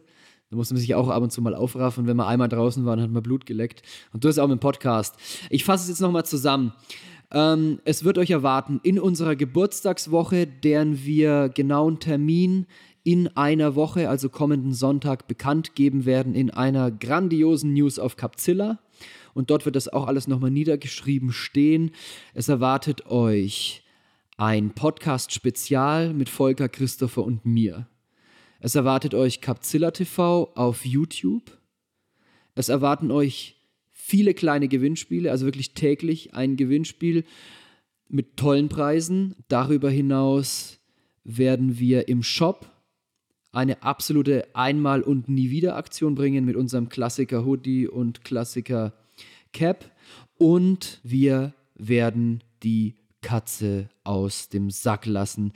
Was hat es auf sich mit Next Level Capzilla? Also da haben wir jetzt schon ganz schön viel versprochen, würde ich sagen. Ähm, aber wir sind noch nicht am Ende unseres Podcasts, denn wir haben jetzt zum Schluss des Podcasts hin, oder sind wir, sind wir gefühlt am Schluss, Volker? Ich fühle mich ein bisschen nach Schluss. Ich kann es überhaupt nicht einschätzen. Ja, es fühlt sich äh, dahingehend an. Oder wollen wir dann noch ein bisschen übers Angeln reden? Können wir auch machen. Weil die Leute wollen immer was Hast Ich will auch immer was übers Angeln erzählen, aber Du hast man so ein redet sich so Vorteil, dass du da sowas Flimmerndes vor dir hast, was dir bestimmt auch eine Uhrzeit oder Stunde beziehungsweise und vier, Zeit- Stunde und vier Ah, Minuten. okay. Ja. ja, ich bin für alles offen. Ich wollte heute Nacht vielleicht noch angeln, ähm, aber dann in, in Rheinland-Pfalz, da darf man nachts angeln. Ja, ist auch nicht weit weg. Ist weit weg, ist hier über den Rhein. Dann lass uns doch noch mal über deine Session sprechen, aber ich will hier noch mal ein Announcement machen und ähm, für das bräuchte ich jetzt ein bisschen Trommelwirbel. Wir suchen einen neuen Mitarbeiter. Das Wichtigste hätten wir fast vergessen, ja. dass du sagst. Ja. Das ist unsere Stärke. Genau, wir suchen einen neuen Mitarbeiter. Wir brauchen Verstärkung. Wir brauchen Verstärkung. Vor allem, um das schon ein bisschen näher einzugrenzen, in der Redaktion, in der Online-Redaktion, um das noch ein bisschen näher äh, einzugrenzen. Das klingt so, als ob der Satz weitergehen würde gerade. Wir suchen jemanden für die Online-Redaktion. Wir suchen jemanden für die Online-Redaktion, ja. aber wer unsere Arbeit auf Capzilla kennt, das bedeutet nicht nur am Computer zu sitzen, sondern das äh, können auch viele Tätigkeiten darüber hinaus bedeuten. Und ich weiß nicht, wie, wie nah wollen wir diesen Job jetzt schon beschreiben? Schon sehr nah oder? Den Job? Ähm, oder die, die, Ja, in gewisser Weise. Halt, ne? Ja, so die Schlüssel würde ich schon nennen. Also, was ganz, ganz wichtig ist, ist auf jeden Fall, dass ihr entweder bereit seid, regelmäßig hierher in die Carp-WG zu kommen oder hier aus der Gegend seid, dann fällt euch das natürlich leichter. Also wir brauchen wirklich jemanden, der vor Ort ist, dem wir auch Aufgaben, zum Beispiel auch Produkttests und solche Sachen übergeben können, fotografieren von Sachen. Und was wären da noch so für Anforderungen? Also, meine also die drei, die ich jetzt vor Augen habe, ist einmal A, ihr seid, ihr kommt irgendwo her, hier regional aus der Nähe. Was eigentlich noch. Also er muss schon hier, so würde ich sagen. Also wir machen natürlich auch also gerne was mit Homeoffice, aber zweimal die Woche muss er sich schon hier blicken lassen. Ja, am Anfang ist es natürlich wichtig. Und am Anfang vielleicht sogar noch öfter, weil wir haben Qualitätsstandards, wir arbeiten nach gewissen Prinzipien. Genau. Und die muss er auch. Ähm, aber das geht mir schon zu tief rein. Also für mich wäre jetzt ein, eine Key-Anforderung. Wenn, wenn einer Bock hat, zweimal. Wollen wir also, Radius sagen? Nee, äh, nein, nein, weil wenn einer Bock hat, 200 Kilometer herzufahren, dann kann er das auch gerne machen. Also wenn wir jemanden finden, der da. Genau, aber das setzt ja schon mal voraus, dass wir näher eingrenzen. Wir suchen bestenfalls ähm, keine Vollzeitstelle, sondern eine 400-Euro-Kraft oder einen Werkstudenten. Ja, natürlich. Natürlich, wenn man in seinem Leben irgendwie ich kann ja, es ist ja immer schwierig zu sagen, ähm, man, es gibt die Schiene, die Schiene und die Schiene. Es gibt ja natürlich auch Leute, die arbeiten vielleicht äh, irgendwo schon freiberuflich oder und für die würde das dann vielleicht ja, auch auf passen. Auf Rechnungsbasis könnte das auch gehen. Genau, auf Natürlich. Rechnungsbasis könnte das auch gehen. Aber halt in, einem, in so einem Maß eine. Nur wichtig ist, glaube ich, festzuhalten, dass wir keine Vollzeitstelle zu vergeben haben. Nee, auch keine Halbtagesstelle. Also genau. es, aber es heißt nicht, dass es nicht eine werden kann. Das heißt es nicht. Das wär, würde jetzt im Anschluss dann kommen, aber ne? ich bin ja noch bei den drei Key Facts. Okay, sorry. Das einmal das regionale Umfeld, das wäre super, wenn ihr hier ähm, aus dem Rheintal kommt oder beziehungsweise. Aber Hochdeutsch mal, müsst ihr trotzdem können.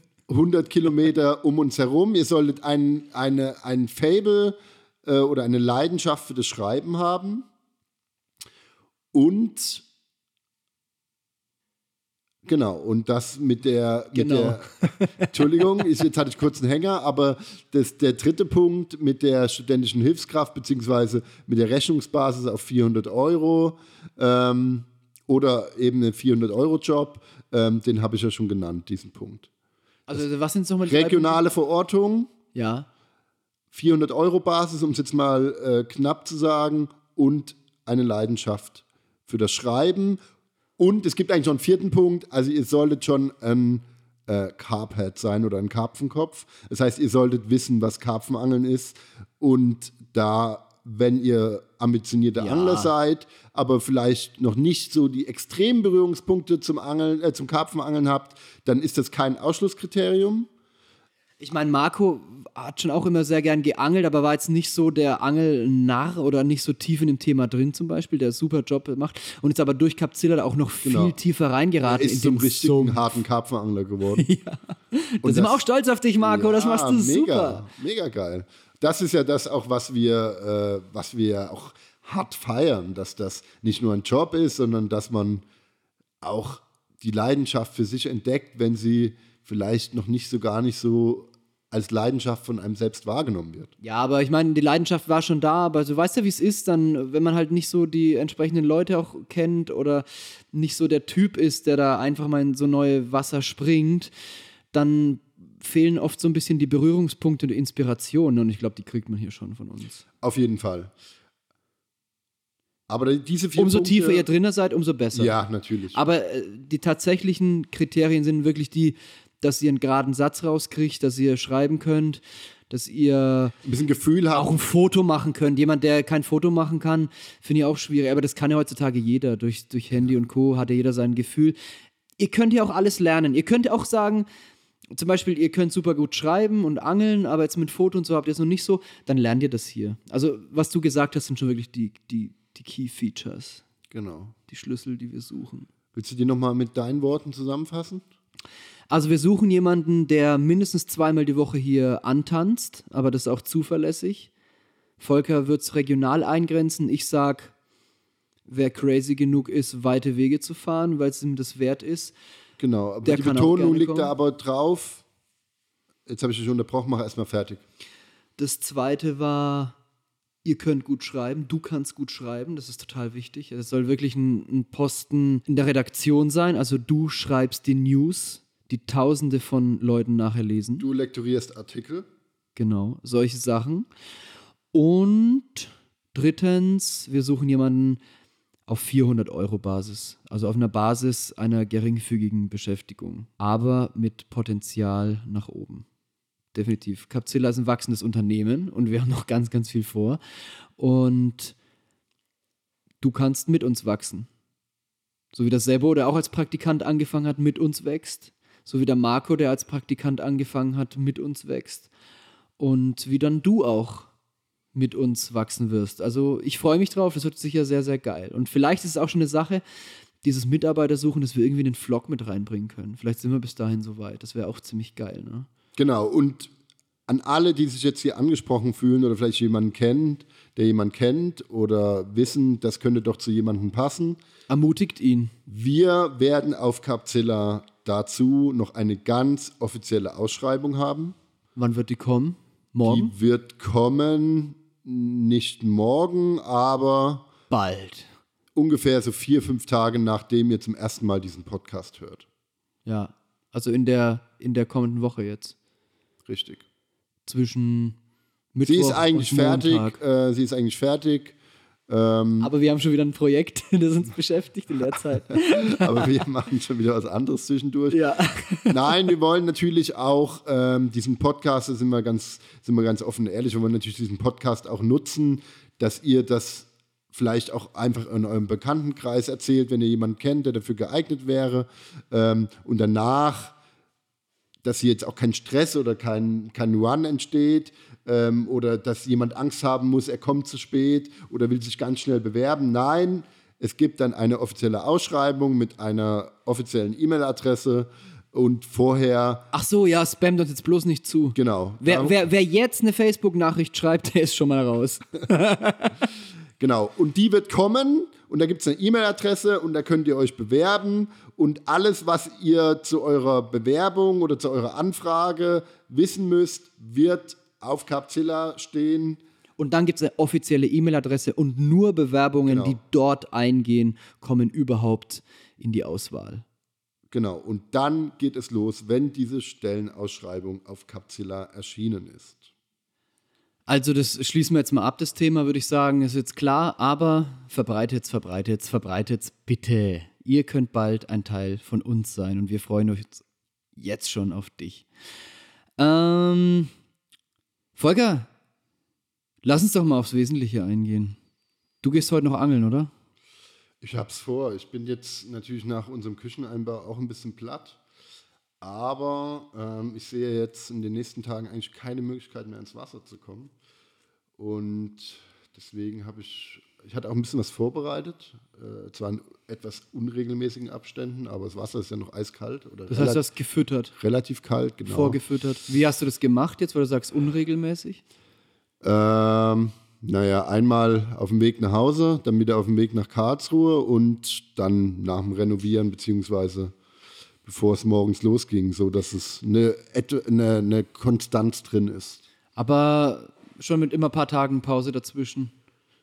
Glaubst du, das ist ganz grundsätzlich eine ganz gute Taktik, so zu füttern? Oder Kann man, Das glaube ich, so mehr so pauschal nicht sagen. Also ich hätte es jeden Tag gemacht, weil es ein Gewässer ist, wo auch ein sehr starker Weißfischbestand ist, beziehungsweise auch ein, ein großer Bestand an kleinen Fischen drin ist. und wenn du dann jeden Tag fütterst, versprichst du dir was?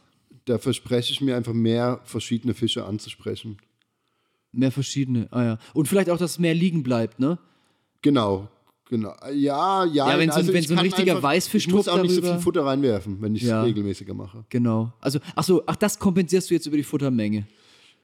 Ich- muss man nicht, aber ich mach's. Also ich habe eine Nacht angetestet, nach einmal was reinwerfen in einem wirklich tiefen Gewässer bei äh, Temperaturen, glaube ich, knapp unter 7 Grad, hatte sofort zwei Prassen ähm, und dementsprechend habe ich dann die Futtermenge etwas erhöht und Ja. wenn ich dann es natürlich nicht schaffe, durchs Pendeln äh, jeden Tag da was reinzuwerfen, ähm, schmeiße ich halt alle zwei oder drei Tage rein und dann halt ein bisschen mehr. Aber das ist ja auch ein ganz wichtiger Punkt. Also, du hast jetzt nicht äh, auf Verdacht irgendwie da viel reingeworfen, sondern erstmal langsam angefangen, angetestet, gesehen, okay, da passiert was da unten und dann dementsprechend auch etwas erho- Ja, das Schlimmste, erhöht. was man im Frühjahr machen kann, ist so viel Futter reinwerfen. Ich würde ähm, tendenziell im Frühjahr eigentlich mit gar keinem Futter angeln, aber dann muss man eben wissen, wo man angelt. An diesem Gewässer ist es so, ähm, da ist es nicht möglich, mit wenig Aufwand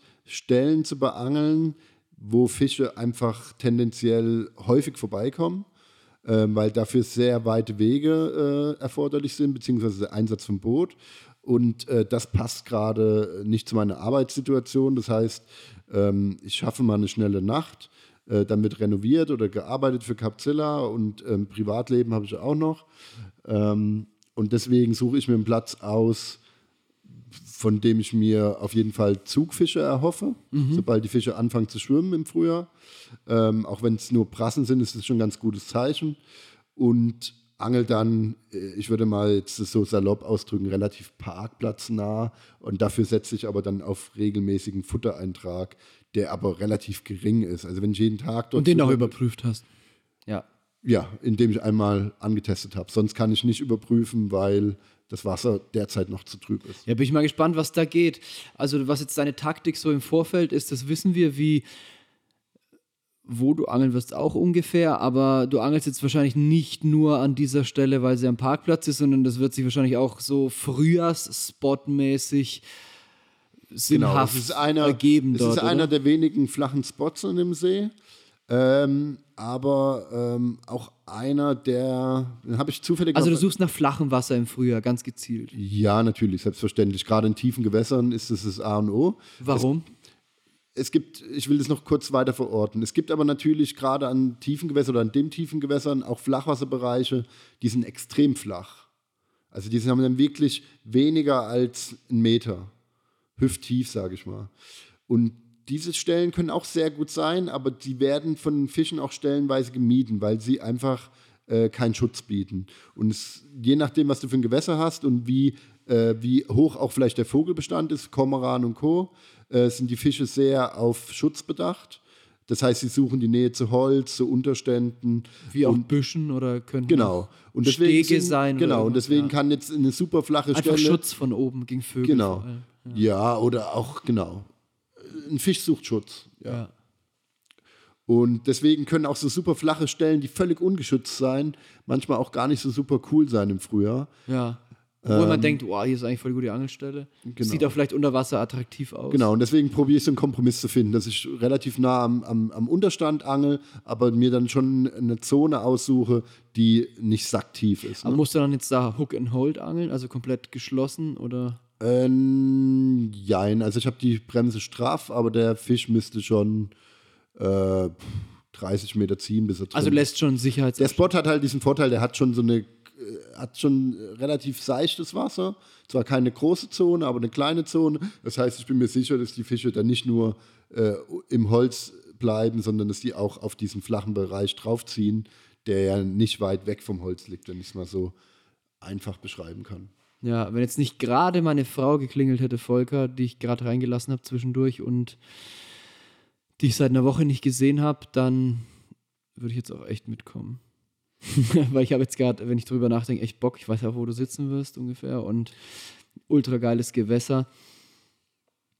Wie, wie wirst du angeln? Was Äh, du, was fischst du für Köder ich und hab's was für Mal mit, mit Pop-Ups geangelt. Ich angel im Frühjahr sehr gerne mit Pop-Ups.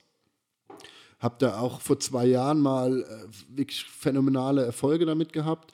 Äh, da war es aber ganz wichtig, ähm, es kommt immer auf das Gewässer an, ohne Futter zu angeln. Also bei stark beangelten Gewässern äh, würde ich auf keinen Fall mit Futter angeln, sondern nur mit einzelnen Hakenködern. Ähm, bei so Gewässern, die nicht so stark beangelt sind oder die einfach einen guten Fischbestand haben oder auch einen recht hohen Weißfischbestand, ähm, halte ich das äh, für nicht so ausschlaggebend, dass da ein einzelner Köder liegen muss. Ähm, und jetzt dadurch, dass ich ja zwei Prassen gefangen habe, werde ich jetzt diese Nacht eine Pop-up angeln und eine mit einem Grundköder. Boilie-Grundköder? Ja, also das Gewässer ist jetzt nicht so stark beangelt oder relativ wenig. Also es hat keinen starken, ist keinem starken Angeldruck ausgesetzt, weil jetzt auch nicht so die riesigen bekannten Fische bekannt sind äh, aus dem Gewässer und dementsprechend werde, werde ich dann schon mit einem Schneemann angeln, denke ich mal mit einem kleinen. Ähm, okay, okay, weil du holst jetzt so weit aus. Ähm, genau. du denkst, an, an, einem, an einem stark beangelten Gewässer ist ein Schneemann nicht so der Hit. Das hängt, äh, bin ich mir ziemlich sicher, das hängt mit der Phase äh, zusammen. Ne? Wenn du eine Phase hast, wo die Fische freidrehen und fressen wollen und sich gut fühlen und unterwegs sind, dann wird das völlig egal sein. Aber ähm, in anderen Phasen, wo die Fische vielleicht ein bisschen argwöhniger sind und auch vielleicht schon mehr natürliche Nahrung haben und auch so ein bisschen aussuchen können äh, und wo die Fische Wählerisch auch schon alles schon mal, wenn ja. man das jetzt so sagen darf, schon mal gefangen wurden, da würde ich dann vielleicht hätte ich dann einfach einen Sinker dran gehängt. Ja. Okay, und, aber in so einer Phase, wo sie sehr, sehr stark fressen, kann es vielleicht sogar ein Vorteil sein, weil natürlich dieser Pop-up äh, obendrauf den Köder leichter macht oder das Hakengewicht auch Sticht ausgleicht. ins Auge, genau. Und, und, und dadurch, und dass der Köder auch größer ist und diese komische Form, dadurch bewegt er sich halt auch mehr, ne? Und hakt wahrscheinlich auch besser. Genau. Aber wenn die Fische halt natürlich scheu sind auf so einen Köder, dann bringt er nichts. Genau. Und äh, es, ein, ein, Schneemann hat natürlich auch noch diese tolle Eigenschaft, dass er durch diesen Auftrieb über das, des Pop-ups und durch diese aufrechte Form oder beziehungsweise durch dieses etwas schwerelose Verhalten hat er natürlich ist er auch prädestiniert dafür, dass wenn man ihn mal irgendwo zwischen Laub wirft oder in Schlamm oder ins Kraut, dass er doch trotzdem schon noch meiner Meinung nach fangfähiger ist als ein Sinker. Ja, und an was für Rigs präsentierst du dann die beiden? Also du sagst einmal Schneemann, einmal Pop-Up. Ja, also ich angel, ähm, ah, das ist eigentlich so ein bisschen Geschmackssache. Ich angel jetzt zum Beispiel mit dem Hinge Stiff Rig, aber auch nur, weil ich da nicht bei jedem Fisch das Blei verliere. Sonst nutze ich gerne diesen Haley Safe Encoder mhm. äh, bei, für Pop-Up-Montagen, wenn es mir wichtig ist, dass das Blei nach dem Biss weg ist, weil ich sonst den Fisch verliere weil der in, ins Kraut zieht oder ins Holz oder einfach gegen, am Shotrig gegen das Blei arbeitet. Ähm, beim Hinge Stiffrig hat man diesen großen Vorteil, dass man noch diese Boom-Section hat ähm, und man verliert nicht automatisch immer das Blei, wenn man das in, in den Safety-Clip einhält. Und da kommt dann der Pop-Up dran. Da kommt der Pop-Up dran, genau. Also im Endeffekt ein Shotrig, entweder mit Boom oder oder halt als klassisches Shotrig, genau, helikoptermäßig. Und äh, was fischst du dann für den Schneemann für einen Rig?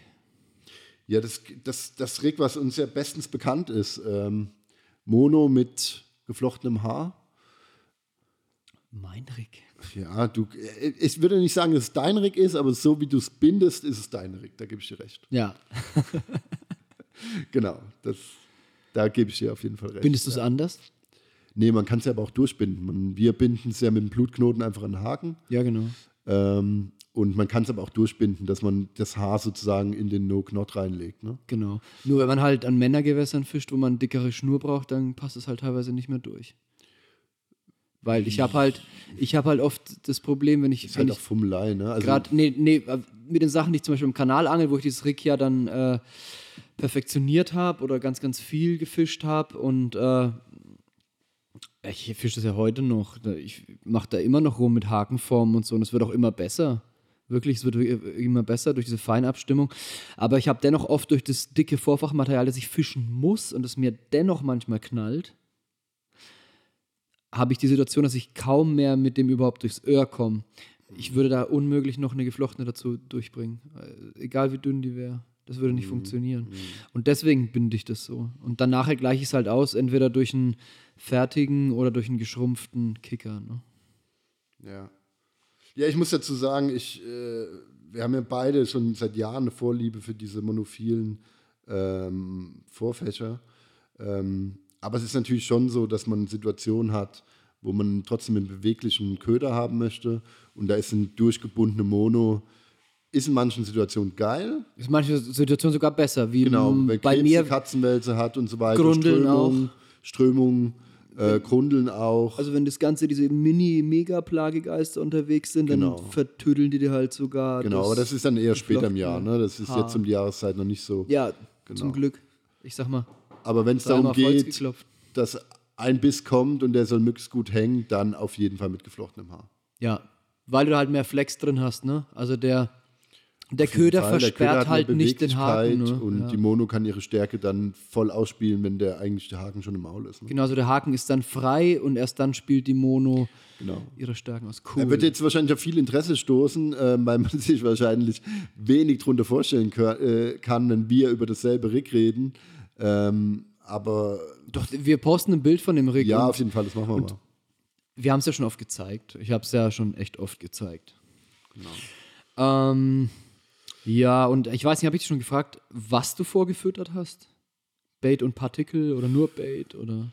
Ja, es ist jetzt so eine, ist ja jetzt so eine klassische Frühjahrsfrage jetzt. Ne? Aber ich mache das wirklich ganz viel vom Gewässer abhängig und was dort drin rumschwimmt. Mhm. Also ich bin ja äh, jemand, der im Frühjahr ganz sehr, sehr gerne wirklich mit Hanf arbeitet. Weil Ich Hanf, auch. ein Hanfenköder aber das ganze Jahr gerne. Jahreszeit. jede, jede Jahreszeit gerne. Ähm, aber das ist jetzt Angeln halt ein dabei. Gewässer, wenn ich da jetzt einmal was reinwerfe nach so einem langen Winter und das ist wirklich ein sacktiefer See und ich fange direkt zwei Prassen, dann fange ich da gar nicht erst mit Hanf an. Tut mir leid. Klar. Und das, das sind echt so diese Dinge, die, wo sich mein Vorgehen dann einfach komplett unterscheidet. Wenn ich jetzt an irgendeinem Pool angel mit glasklarem Wasser und 10 oder 20 Fischen drauf, dann wäre auf jeden Fall Hanf meine erste Wahl jetzt, ne? wenn ich mit Futter was machen wollen würde. Gerade bei diesem noch sehr kalten Wasser. Ich sag, man Aber- kann ja immer Hanf dabei haben, notfalls bleibt er halt am Ufer. Ähm, aber um auf deine Frage zurückzukommen, ich habe da jetzt ein bisschen was mit Tigernüssen gemacht, eben weil es in diesem Gewässer, was bei Hochwasser auch Verbindung zum Rhein hat, ähm, auch sehr viele Grundeln gibt und die waren jetzt auch schon aktiv. Ein Pop-up war komplett abgefressen, bei, trotz dieser kalten Wassertemperaturen. Und äh, deswegen mache ich was mit Nüssen und mit Boilies in gemischten Größen. 14er, ein paar 20er und auch der ein oder andere 24er. Was hat das mit den gemischten Größen auf sich? Einfach nur, dass ich was dranhängen kann, was nicht abgefressen wird. Weil du danach einen großen Fisch oder wie? Genau. Ja, ich habe ja keine Lust, dass ich da morgens reinhole, wenn die Sonne gerade aufgeht und die geilste Zeit des Tages ist, um dann festzustellen, dass da gar nichts mehr dranhängt seit vier Stunden. Aber das ist Scheiß Gefühl. richtig. Aber das ist eine sehr spezielle Vorgehensweise. Ne? Man kann jetzt von so einem Gewässer nicht auf jedes andere Frühjahrsgewässer schließen.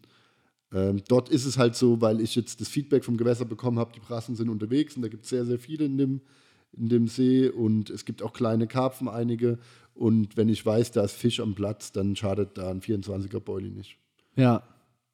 Kommt eh weg. Das wird, Kommt wegge eh weg. wird weggeraspelt. Genau. Und wenn kein Fisch da ist, dann fressen sie Grundeln.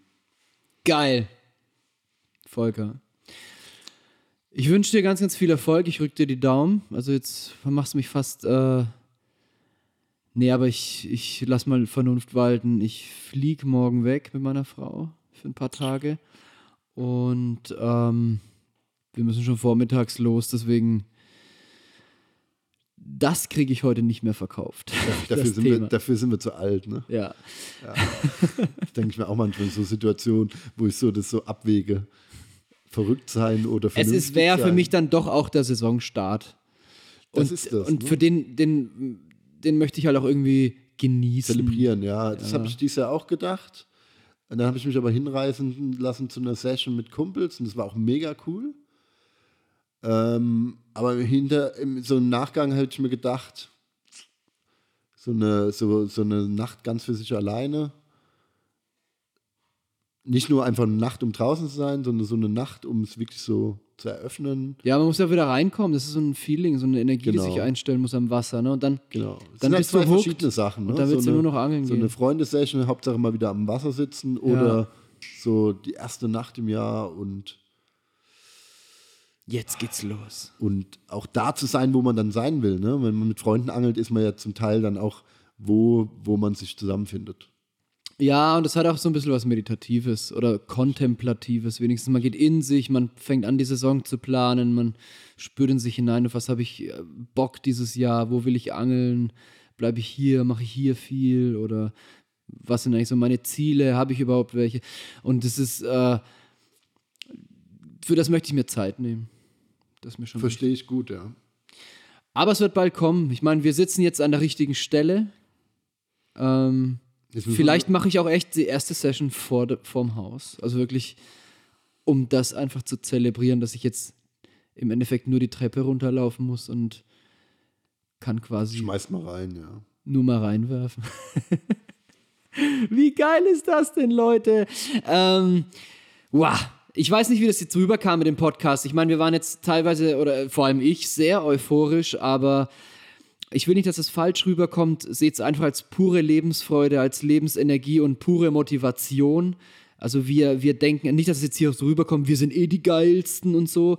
Ähm, wir machen schon, was wir geil finden und wir feiern uns auch ein Stück weit dafür, weil wir einfach so leben, wie wir Bock drauf haben, aber wir stellen uns über niemand anderen. Also nicht, dass das jetzt hier irgendwie falsch rüberkommt, weil ich jetzt auch nochmal so den, den Anfang so kurz durchgedacht habe, wo ich teilweise sehr euphorisch war und auch mit unserem Geburtstag, da haben wir es ja auch krachen lassen, ähm, so mit unseren Aussagen. Aber bitte nehmt uns das nicht krumm. Ich finde, man muss auch mal stolz sein auf das, was man geschafft hat und äh, wir sind gerade mega happy mit unserem Leben. Wir sind gerade ultra stolz, dass alles da ist, wo es ist. Aber wir wissen, dass wir noch lange nicht am Ende sind, dass wir uns noch an, an vielen Stellen entwickeln können und auch wollen und dass man immer weiter machen kann und äh, nie wirklich fertig ist.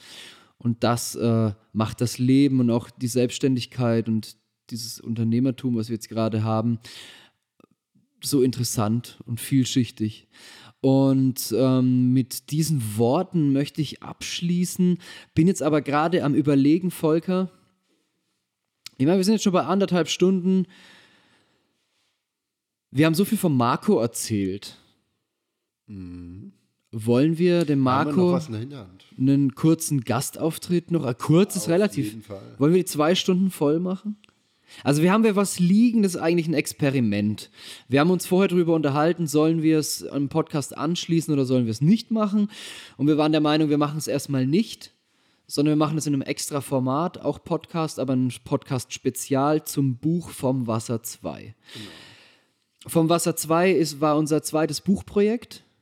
Und das ist ein ganz schöner Schinken geworden. Ne? Das ist so ein bisschen ausgeartet wieder durch die Liebe zum Detail. Ist das Buch über 450 Seiten dick. Ja, da haben wir in der Zwischenzeit auch viel Erfahrung gesammelt. Da will ich jetzt auch gar nicht so viel von den Erfahrungen, die wir gesammelt haben. Und deswegen wurde es halt auch etwas teurer Aber als Wir haben geplant. das aus Schöngeist gemacht. Wir haben gesagt, wir haben mit Leuten geredet, die wir dabei haben wollten und hatten dann auch den Anspruch, das da alles reinzupacken, weil wir das alles geil fanden und diese ganzen Facetten. Und am Ende hatten wir da so einen Wälzer und haben gedacht, boah, das ist ja jetzt echt. Äh, das ist ja echt ein Almanach, kann man das so nennen? Ich weiß, was ist das? Ich kenne das Wort nicht. Ja, so ein, das, das Kommt das so aus dem Osten? So, nein, so ein, so ein, so ein, so ein, wie so ein Sportlexikon, glaube ich, wo einfach so. alles festgehalten ist, was jemals passiert ist.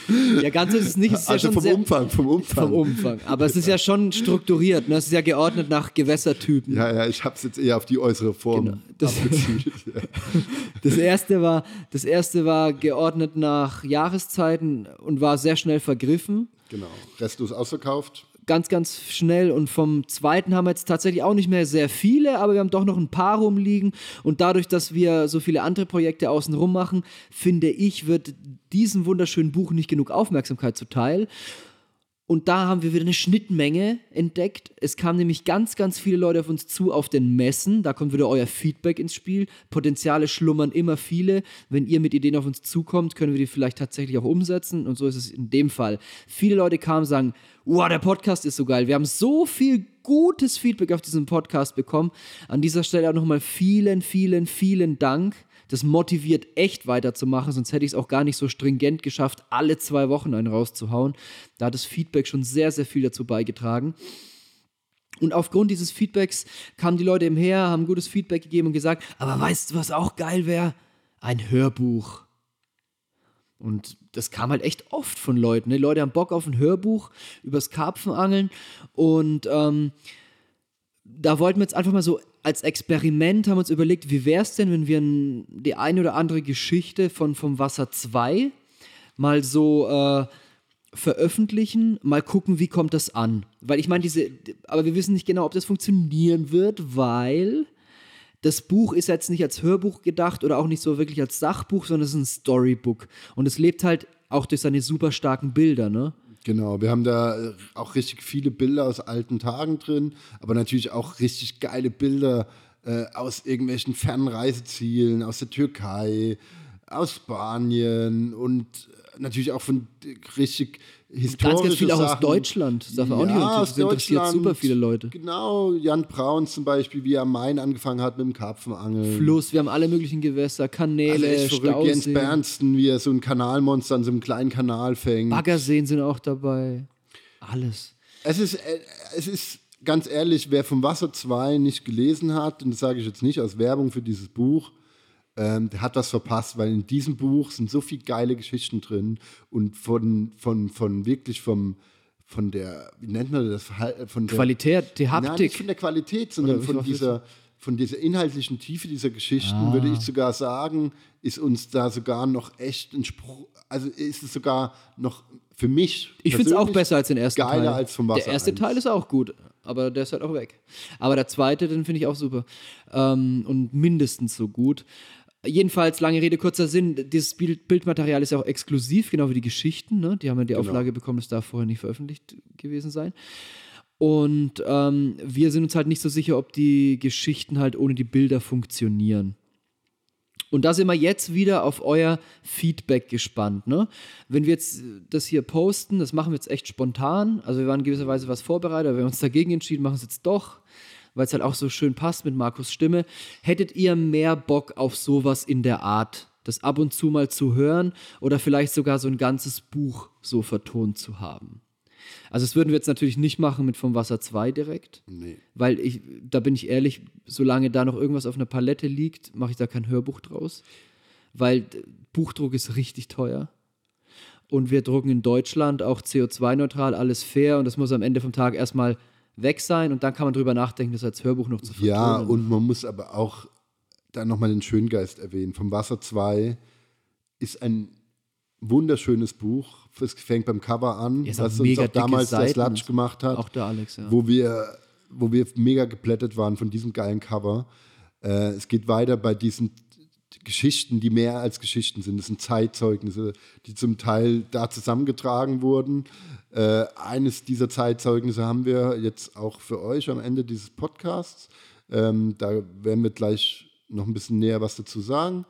Ähm, aber es ist so ein geiles Buch und jedem, der mich auf der Messe äh, fragt, der sagt, ich habe das und das Buch, ich will aber noch ein Buch jetzt für diesen Winter, ähm, welches soll ich nehmen? Dann sage ich immer, hast du vom Wasser 2. Und dann erkläre ich dem, was vom Wasser 2 ist und dass es natürlich kein Sachbuch ist, aber dass man so viel draus mitnehmen kann für seine eigene Angelei und von dem Spirit, der, den diese Autoren dort ähm, verkörpern, den wir ja uns als Capzilla auch irgendwo auf die Fahne geschrieben haben, da sage ich, du wirst es nicht bereuen. Und es hat noch keiner und bereut. es hat keiner bereut. Ich kriege danach teilweise Nachrichten oder ich sehe die Leute wieder und die sagen, so was Geiles, das ist ja noch viel geiler als ein Sachbuch, weil es halt wirklich für sich steht. Ähm, Genau, aber jetzt ist halt natürlich der, der werte Zuhörer, also ihr seid jetzt gefragt, wie findet ihr das so vorgetragen? Ist es cool? Sollen wir ein bisschen mehr in die Richtung machen?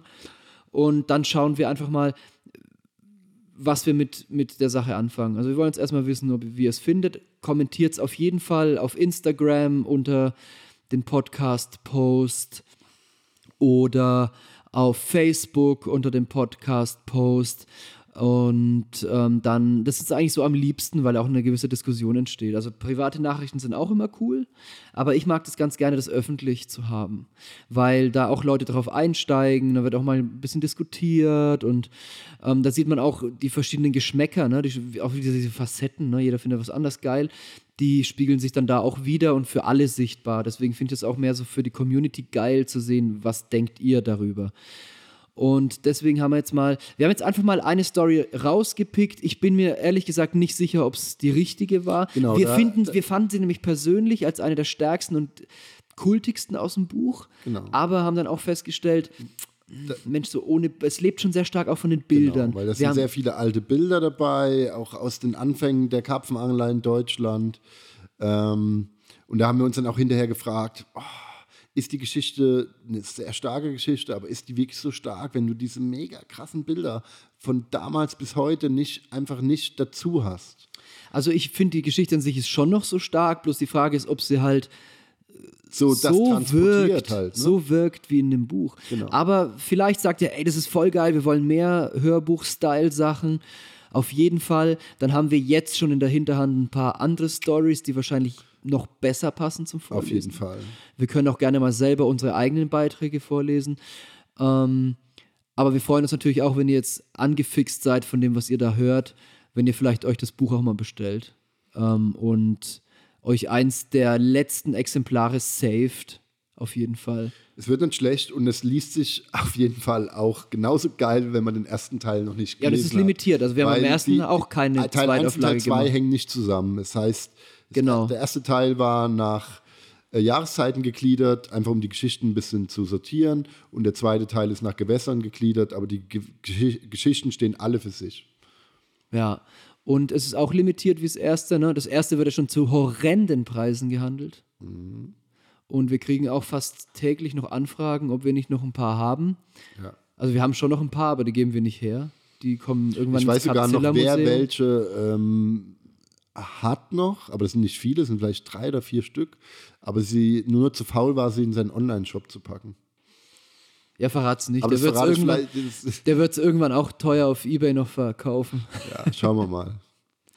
Ähm, okay, ähm, vielleicht gehst du ganz kurz in, in aller Kürze in so eine Anmoderation für, für die Geschichte. Um was würde sich da handeln? Verrat noch nicht zu viel, aber versuch vielleicht so ein bisschen zu kompensieren, was die fehlenden Bilder jetzt hier ausmachen. Genau. Ähm, wie fange ich an? Also die Geschichte ist von einem, ähm, würde ich sagen, guten Angelfreund von mir, ähm, der aber aus einer ganz anderen Generation stammt. Das ist der Patrick Pammer, der mit seinem Bruder Steffen Pammer am Neckar groß geworden ist und wirklich zu einem der Urgesteine der deutschen Szene zählt. Der ist nach Patrick, äh, Steffen sicherlich auch, aber Patrick, mit ihm habe ich mehr Kontakt, ist nach wie vor äh, ein Angler mit Feuer und Flamme und der, was mich so an ihm fasziniert und auch irgendwo ein anglerisches Vorbild ist, dass er wirklich ähm, sich bei seiner Angelei komplett auf das Wesentliche konzentriert. Ähm, die Fische zu finden und sie zu fangen, aber die Geschichte geht nicht darum, um seinen Angelstil, sie geht um die Geschichte des Neckars.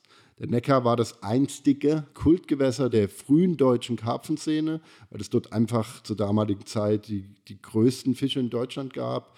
Äh, Big Ben ist für viele vielleicht heute noch ein Begriff.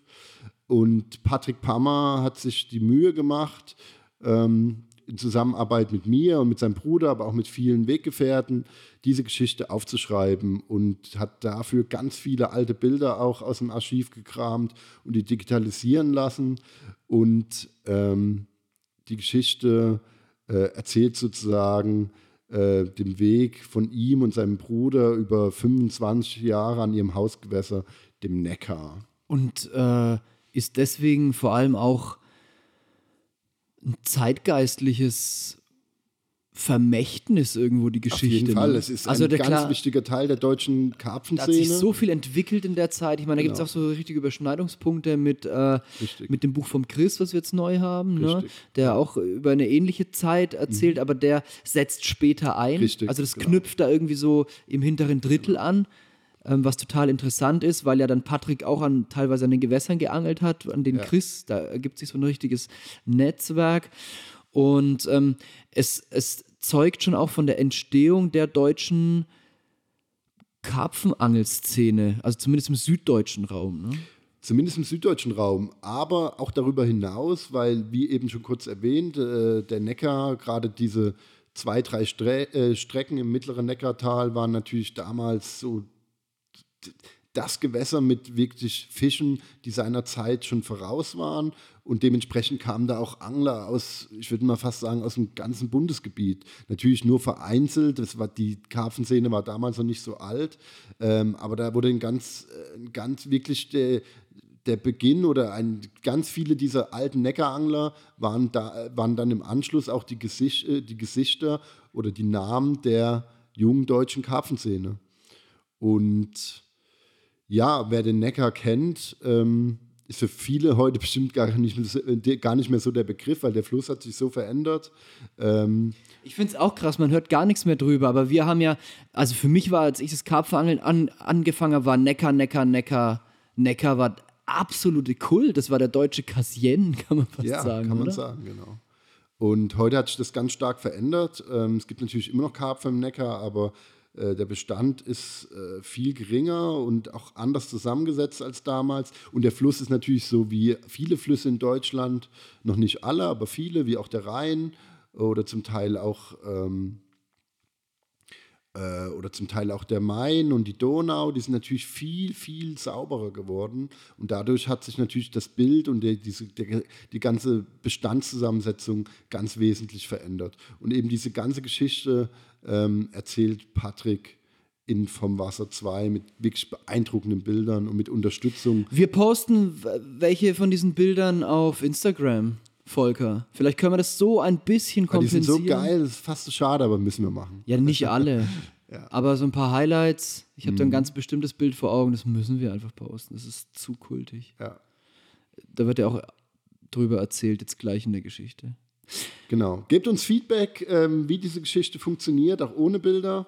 Äh, wir hoffen, sie macht euch Appetit. Wir haben in der Hinterhand noch zwei, drei andere Geschichten. Wir haben da ein bisschen brainstormt, was würde gut passen. Und da hatten wir eigentlich drei Favoriten. Und wir fangen jetzt mal mit Patrick Pammer Story an. und Neckar. wenn ihr das geil findet, dann schieben wir die anderen auch noch. Genau. Nach. Und die anderen, da bin ich, ich, bin ich mir auf jeden Fall sicher, die werden sprachlich noch besser funktionieren, weil ich da teilweise beim, beim Lektorieren also oder ohne beim, Bild meinst beim du? Lesen, dann, wenn ich, genau, die, wenn, beim Lektorieren und beim Lesen, ähm, die bewegen schon sehr. Weil sie mehr so anders sind. Sind was macht die aus? Die, Aber die Geschichte, das sehen wir dann. Die Geschichte Die Geschichte, die sie erzählen. Okay, das ist jetzt eher auch so ein bisschen faktisch teilweise, ne? Nee, eigentlich schon auch eher so. Aber ich meine, das, was jetzt so kommt. genau. Ja, und das ja. andere ist dann mehr so eine Herzscheiße. Herzscheiße würde ich es jetzt nicht nennen, aber schon eher so wie die Hürden des Lebens dann doch auch durch das Karpfenangeln ein Stück weit äh, erklommen werden können. Ja. Geil. Also da folgt noch mehr, wenn ihr es gut findet. Ganz, ganz wichtig, gebt uns euer Feedback darauf, wie ihr die Story fandet, auch auf andere Sachen aus dem Podcast, jederzeit gerne. Und ich bin jetzt sehr, sehr stolz, Marco Lückenhaus anzukündigen mit seiner fabulösen, wunderbaren, sinnlichen Stimme, wie er aus Vom Wasser 2 die Story von Patrick Pammer vorträgt. Viel, viel Spaß dabei.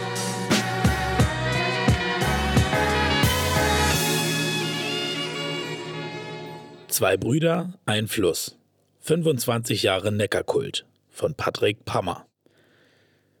Die Herbstsonne kommt über den Talhang und lässt die Wasseroberfläche erstrahlen. Das Licht taucht das gesamte Neckartal in flüssiges Gold. Die dichten Nebelschwaden, die tief im Tal über dem Wasser hängen, werden ganz allmählich durchbrochen. Der September ist für mich der schönste Monat hier an unserem Fluss. Die dicht bewaldeten Hänge des Neckartals färben sich langsam bunt. Das durch die vielen Staustufen gebremste, langsam dahinfließende Wasser kühlt ab. Seit jeher ist das Spätjahr auch eine gute Zeit, um den Neckarkarpfen auf die Flossen zu rücken. Ich bin wieder an meinem Heimatgewässer unterwegs, um den besten Platz für die nächste Wochenendsession mit meiner Familie auszukundschaften. Hier an den Neckarabschnitten zwischen Obringheim und Zwingenberg atmet beinahe jeder Angelplatz den Hauch meiner Geschichte als Angler. Mein Bruder Steffen, mit dem ich im Kindesalter das Angeln am Neckar lernte und vor über 25 Jahren zum Karpfenangler wurde, verbindet mit unserem Fluss vor allem ein Platz, sein Lieblingsplatz, das Wohnzimmer. Von klein auf. Wir gehören zu den Anglern, die von ihrem Papa schon als Steppkes die Angel in die Hand gedrückt bekamen. Damals noch mit Bambusruten und Mais oder Wurm am Haken, mussten wir sehr diszipliniert und konzentriert stillsitzen, um die richtige Sekunde für den Anhieb nicht zu verschlafen. So saßen wir Stunden an der Jagst und am Neckar und lernten aufmerksam, das Wasser zu lesen und im Uferbereich die Fische zu beobachten, die außer uns niemand sah. Je nach Jahreszeit und Wetterlage entlockten wir dem Wasser Döbel, Rotaugen, Brassen, Hechte, Barsche. Der Neckar beschenkte uns reichlich. Meine erste Nacht verbrachte ich am Neckar, als ich 15 war. Einfach nur mit Teleskopangel, Mais und ein paar Würmern fuhr ich mit dem Fahrrad ans Wasser. Nachts hatte ich irgendetwas Großes an der Angel, doch ich verlor den Fisch. Mein Material war einfach zu schwach. Am frühen Morgen biss dann eine Schleie und krönte mein Abenteuer. Lange beschäftigte mich jedoch die Frage, welcher Fisch überhaupt solche Kräfte entwickeln konnte. Sobald wir den Autoführerschein hatten, luden wir immer häufiger Gartenliege, Schlafsack und unseren ersten Angelschirm in den Kofferraum. Die geheimen Nächte am Neckar häuften sich. Damals wie heute ist das Angeln in der Nacht nicht gestattet. Und damals wie heute richten wir uns nach der Beißzeit der Fische und nicht nach unsinnigen Regeln, die sich irgendjemand fernab vom Wasser ausgedacht hatte. Karpfen auf die harte Tour. Mitte der 80er Jahre wurden in England auf einmal Karpfen von kapitaler Größe gefangen. Fische in unglaublichen Gewichtsklassen von bis zu 15 Kilo und mehr. Grund für solche Ausnahmefänge waren Wunderkugeln namens Boilies, die ein paar pfiffige Engländer erfunden hatten. Auch hier in Deutschland sollte die Möglichkeit bestehen, dass der neue Köder die vorsichtigen Karpfen an den Haken locken könnte. So war es zumindest in einem Blinkerbericht zu entnehmen – Karpfen auf die harte Tour hieß der Beitrag, der nicht nur uns die Augen öffnen sollte. Dennoch standen wir der neuen Methode zunächst kritisch gegenüber, hatten wir doch noch niemanden getroffen, der Erfahrung mit dieser Art zu angeln sammelte. Diese harten Murmeln hatten gegenüber herkömmlichen Ködern wie Mais, Würmern oder Kartoffeln den Vorteil, dass sie eben nicht den Weißfischen zum Opfer fielen, bevor die Karpfen auf den Futterplatz ankamen. Bald siegte die Neugier, wir banden die ersten Haarmontagen, damals noch mit Negern und Plättchenhaken. Die Boilies, die damals in Deutschland auf den Markt kamen, waren für unseren schmalen Geldbeutel viel zu teuer. Steffen stand stundenlang an der hauseigenen Getreidemühle und malte Müsli für seine Boilies mit Lebkuchengewürz. Damals machte ich meinen ersten großen Fang in Gutenberg unterhalb der Schleuse. Mein erster Riese wog 26 Pfund. Ein Schuppenkarpfen, den ich damals noch mit einer Kartoffel am Haken überlisten konnte.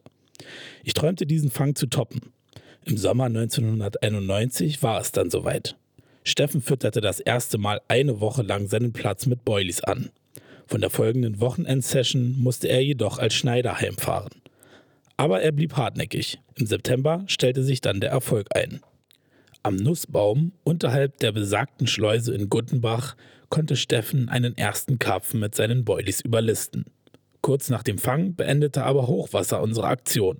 Wir mussten uns über zwei Wochen in Geduld üben, bis im Oktober endlich der Wasserpegel so weit gesunken war, dass wir einen erneuten Versuch starten konnten. Der Fang des Lebens. Nach einer Woche Anfüttern bezog Steffen seinen Spezialplatz. Ich begleitete ihn und saß 30 Meter unterhalb in Stellung. Unsere Routen waren noch nicht lange im Wasser, da kam meine Routenspitze in Bewegung und ich konnte einen schönen Schuppi landen. Wahnsinn, bereits nach so kurzer Zeit der erste Karpfen. Unvorstellbar zur damaligen Zeit. Nur wenig später lief auch Steffens Rolle ab und er konnte einen Spiegler keschern. Was war das für ein Gefühl? Wir waren im Rausch. Mit unseren Maiskörnern oder Kartoffeln saßen wir so viele Stunden auf einen Biss und jetzt lagen gleich zwei Fische innerhalb einer Stunde im Netz. Mit der Dämmerung kam erneut Leben in Steffens Teleskoproute. Zuerst lief die Schnur langsam, dann plötzlich so schnell von der Rolle, dass wir schon Angst bekamen, die 150 Meter würden nicht ausreichen. Mein Bruder drillte eine geschlagene Dreiviertelstunde. Seine Hände waren nass geschwitzt und wir wurden immer nervöser. Als der Fisch an die Oberfläche, dann in den Kescher kam, verschlug es uns den Atem. Es war bei weitem der größte Karpfen, den wir in unserem Leben gesehen hatten, nicht zu fassen. Und schlotterten die Knie, aber wir waren überglücklich. Steffen überließ mir den Giganten im Kescher und beeilte sich, den Firmenbus mit einem Speisekübel im Laderaum zu organisieren. Nur wenige Tage zuvor hatten wir ihn ausgelacht, als er mit diesem überdimensionalen Kescher aus dem Angelgeschäft kam. Jetzt füllte dieser Flossenträger hier beinahe die gesamte Spannbreite aus. Vorsichtig hoben wir unseren Schatz in den großen, mit Wasser gefüllten Kübel und transportierten ihn nach Hause. Dort angekommen, zeigten wir ihn stolz dem Rest der Familie. Mit der Lastwaage in unserer Garage wurde das Gewicht bestimmt. 23,1 Kilo. Alle waren sprachlos. Eines der Fotos, die nun geknipst wurden, landete gleich am nächsten Tag in unserer Rhein-Neckar-Zeitung. Karpfen im Kräutermantel war eine der Spezialitäten meines Vaters. Mit Steffens Fang gab es nur ein Problem. Dieser passte nicht wirklich in unsere Backröhre. Also fingen wir an diesem Tag, ohne weiter darüber nachzudenken, mit dem Catch and Release an.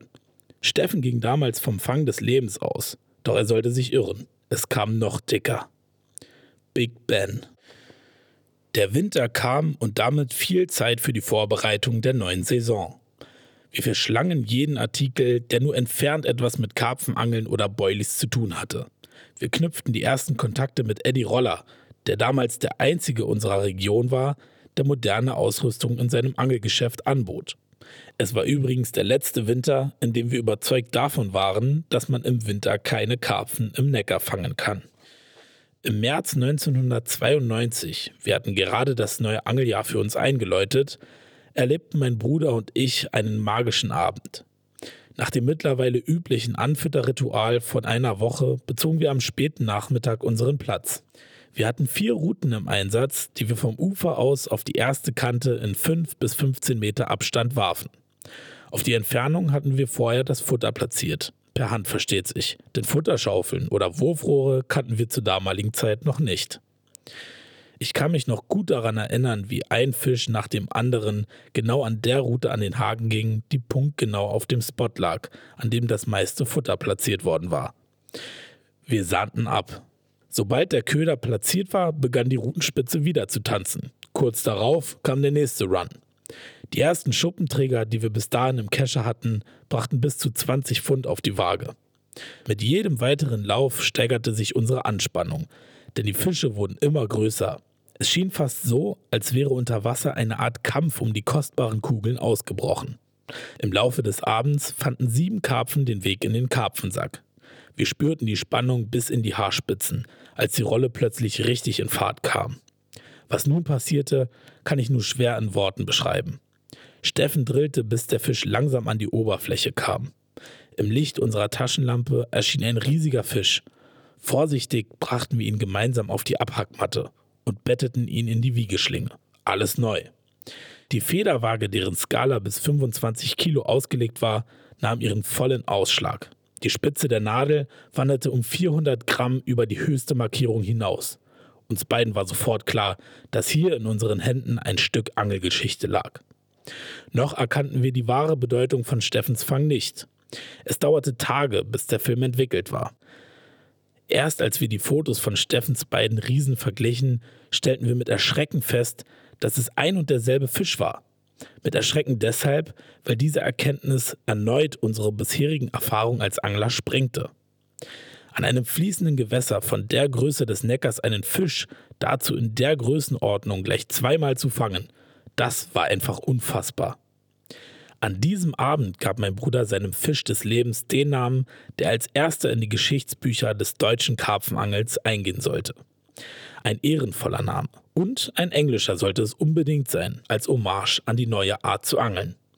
So bekam unser erster Neckargigant den Namen Big Ben. Für Steffen sollte es nicht das letzte Wiedersehen mit Ben sein. Er begegnete ihm noch häufiger an diesem Platz, der mittlerweile zu seinem Wohnzimmer geworden war. Goldgräberstimmung. Im Sommer 1993 fing ich selbst Big Ben. Mittlerweile brachte er 26 Kilo auf die Waage. Steffen überlistete ihn erneut im Spätherbst mit 27 Kilo. Im Juni 1994 fing ich ihn kurz nach der Laichzeit mit einem Gewicht von 25,5 Kilo. Im Herbst des Jahres fing Tomislav Popovic den Giganten mit 28,3 Kilo. Zwei Wochen später Heinz Runz mit 28 Kilogramm. Die Fotos von diesen Fängen wurden weit über die Grenzen Deutschlands bekannt. Jetzt gab es für die junge Karpfenszene kein Halten mehr. Jeder wollte ihn am Haken haben. Wie einst die Goldgräber nach Alaska, so strömten die Karpfenangler an den Neckar. Zunächst waren es Neckarangler aus den weiter oben und weiter unterliegenden Strecken, aus dem Heidelberger und Heilbronner Raum. später auch Angler aus ganz anderen Ecken Deutschlands. Darunter beispielsweise Markus Pelzer, Uwe Moorweis, Andreas Petzold, Christoph Schulz oder Maurice Wilms. Später Emil Caro, Mario Winnekes und Jürgen Proske. Allesamt Namen, die in den nächsten Jahren die deutsche Szene prägen sollten. Der Boom brachte natürlich einige Nachteile für die einheimischen Angler mit sich. Hatten wir bisher unsere Angelplätze ganz für uns alleine, mussten wir nun Wochenende für Wochenende um sie kämpfen. Bisher hatten wir tagelang angefüttert, um dann in ein paar Stunden unsere Fische zu fangen. Jetzt mussten wir ständig unsere Stellen im Auge behalten, um über unsere Futterplätze zu wachen. Damit änderte sich unser gesamtes Leben. Regelmäßige Rundfahrten gehörten zur Tagesordnung. Geangelt haben wir damals schon mindestens zwei Nächte pro Woche. Die Wochenenden überließen wir den Gastanglern. Der harte Kern fischte nach wie vor unter der Woche. Rückblickend war das große Konkurrenzproblem sicherlich auch darauf zurückzuführen, dass sowohl ich und mein Bruder, aber vor allem auch die neuen Angler davon ausgingen, dass das Geheimnis des Erfolgs in den etablierten Plätzen lag.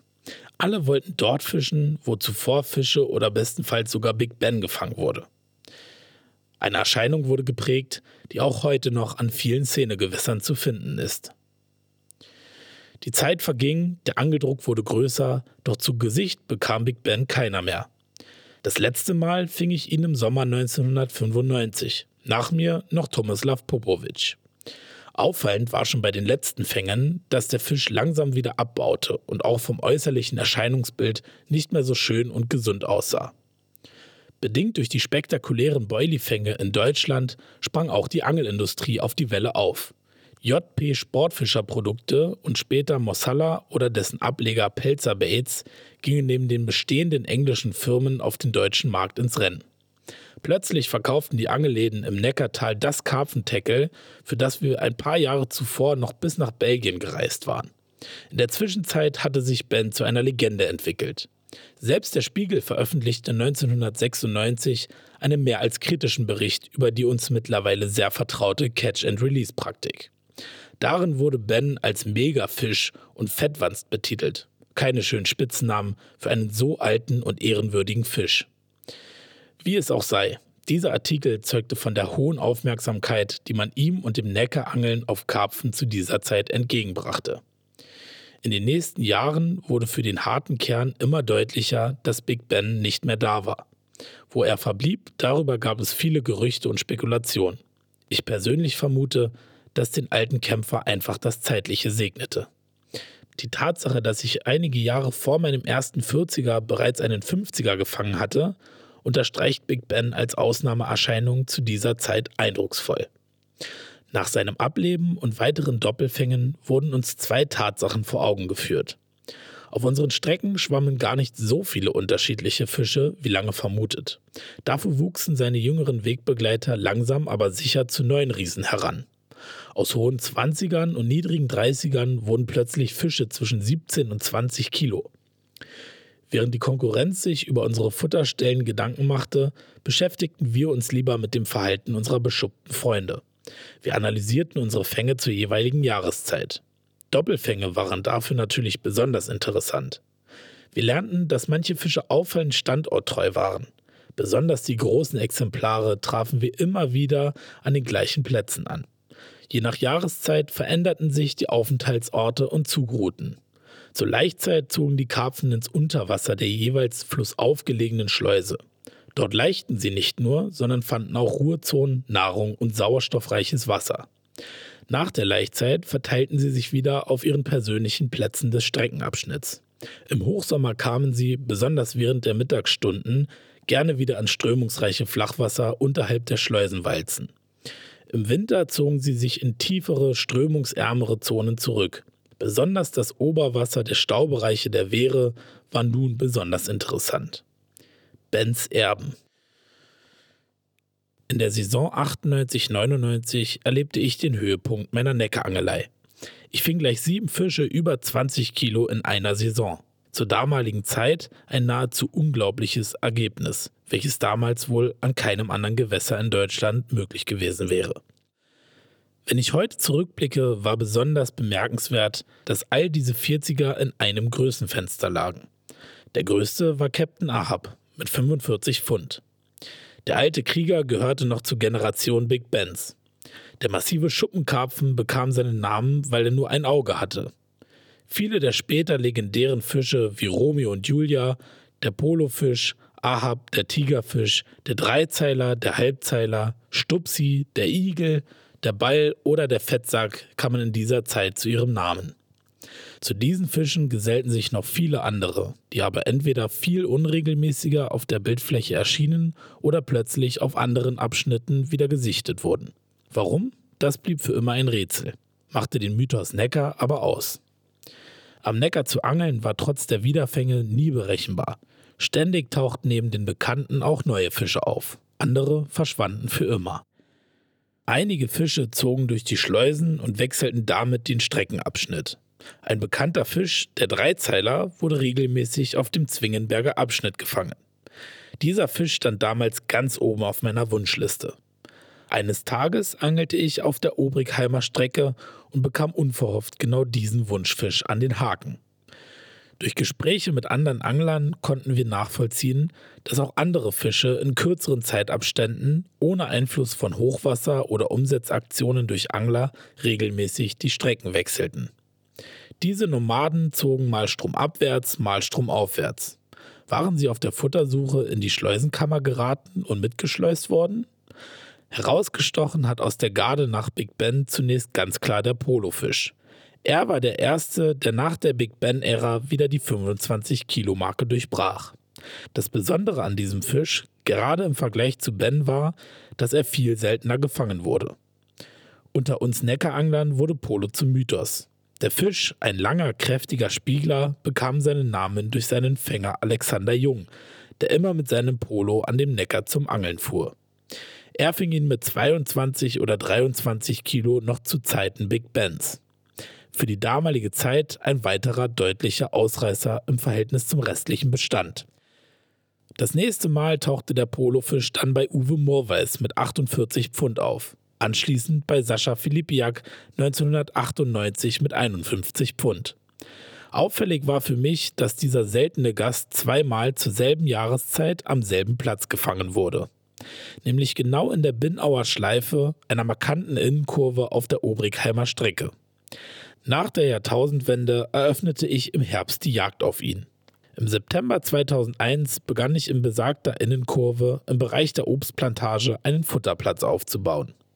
Über die nächsten Wochen schien mein Plan Stück für Stück aufzugehen, denn ich konnte konstant Fische fangen. Darunter auch Kapitale bis knapp über 20 Kilo. Regelmäßig auf seinem Futterplatz Karpfen zu fangen, war zu dieser Zeit längst keine Selbstverständlichkeit mehr. Nach der Jahrtausendwende spürte man den Wandel am Neckar deutlich. Bereits Ende der 90er Jahre gehörte Blenken zur Tagesordnung. Ich konnte also sehr zufrieden mit meiner Ausbeute sein. Es schien nur eine Frage der Zeit zu sein, bis der Polofisch meinen Weg kreuzen würde. Bis Mitte Oktober hatte der Polo aber noch keinen Fehler begangen. Für mich ging es dann aber in den lange geplanten Cassien-Urlaub nach Südfrankreich. Keinesfalls wollte ich während meiner Abwesenheit den Platz an der Obstplantage sich selbst überlassen. Ich fragte Steffen Jimmy Jimensky, ob er nicht so lange ich fort war übernehmen wollte. Es kam, wie es kommen musste.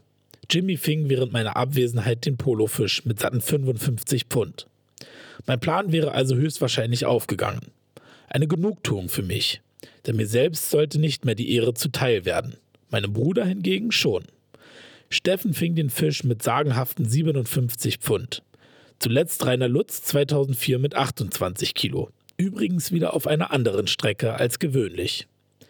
Neben dem Polofisch waren der Igel und der Fettsack die nächsten Ausnahmefische über 25 Kilo. Die Abwachsrate des Fettsacks, von anderen Neckaranglern wurde er auch die Kugel genannt, war besonders imposant. Zunächst fing ich den kugelrunden Fisch mit 38 Pfund. Nur 15 Monate später wog er bereits 50,2 Pfund und schien fast zu platzen. In Folge wuchs er sogar noch weiter. Nachdem er über 53 Pfund schwer war, verschwand aber auch er von der Bildfläche. Der Igel hingegen tauchte nach unserem Wissen nur zweimal auf. Einmal fing ich ihn mit knapp unter 50 und Steffen später mit knapp über 50 Pfund. Seine Rückenflosse bestand aus einem einzigen Strahl, der an einen Igelstachel erinnerte. Der Todesstoß. Nach der Jahrtausendwende wandelte sich das Bild am Neckar schnell. Zwar wuchsen die bekannten Ausnahmefische stetig weiter, doch der Fischbestand dünnte kontinuierlich aus. Die Gründe hierfür waren vielfältig. Einerseits handelte es sich um einen alten Fischbestand, der ohnehin geringer war als immer angenommen. Andererseits fielen über die Jahre vielleicht doch mehr Karpfen den Goldzahnkormoran zum Opfer, die Tag ein, Tag aus den Auslauf des AKW in Obrigheim fest in Beschlag hatten. Besatzmaßnahmen gab es hingegen meines Wissens kaum. Fortan änderte sich auch das Bild am Ufer. Immer weniger Angler saßen noch am Neckar. Von weiter her kam schon lange niemand mehr. In den Seen des Rheintals gab es mittlerweile auch 50er. Die Szene im Südwesten konzentrierte sich von nun an auf die Seen der Rheinebene. Mary und Joe fing ich dort im Jahr 2004 mit 57 und 52 Pfund.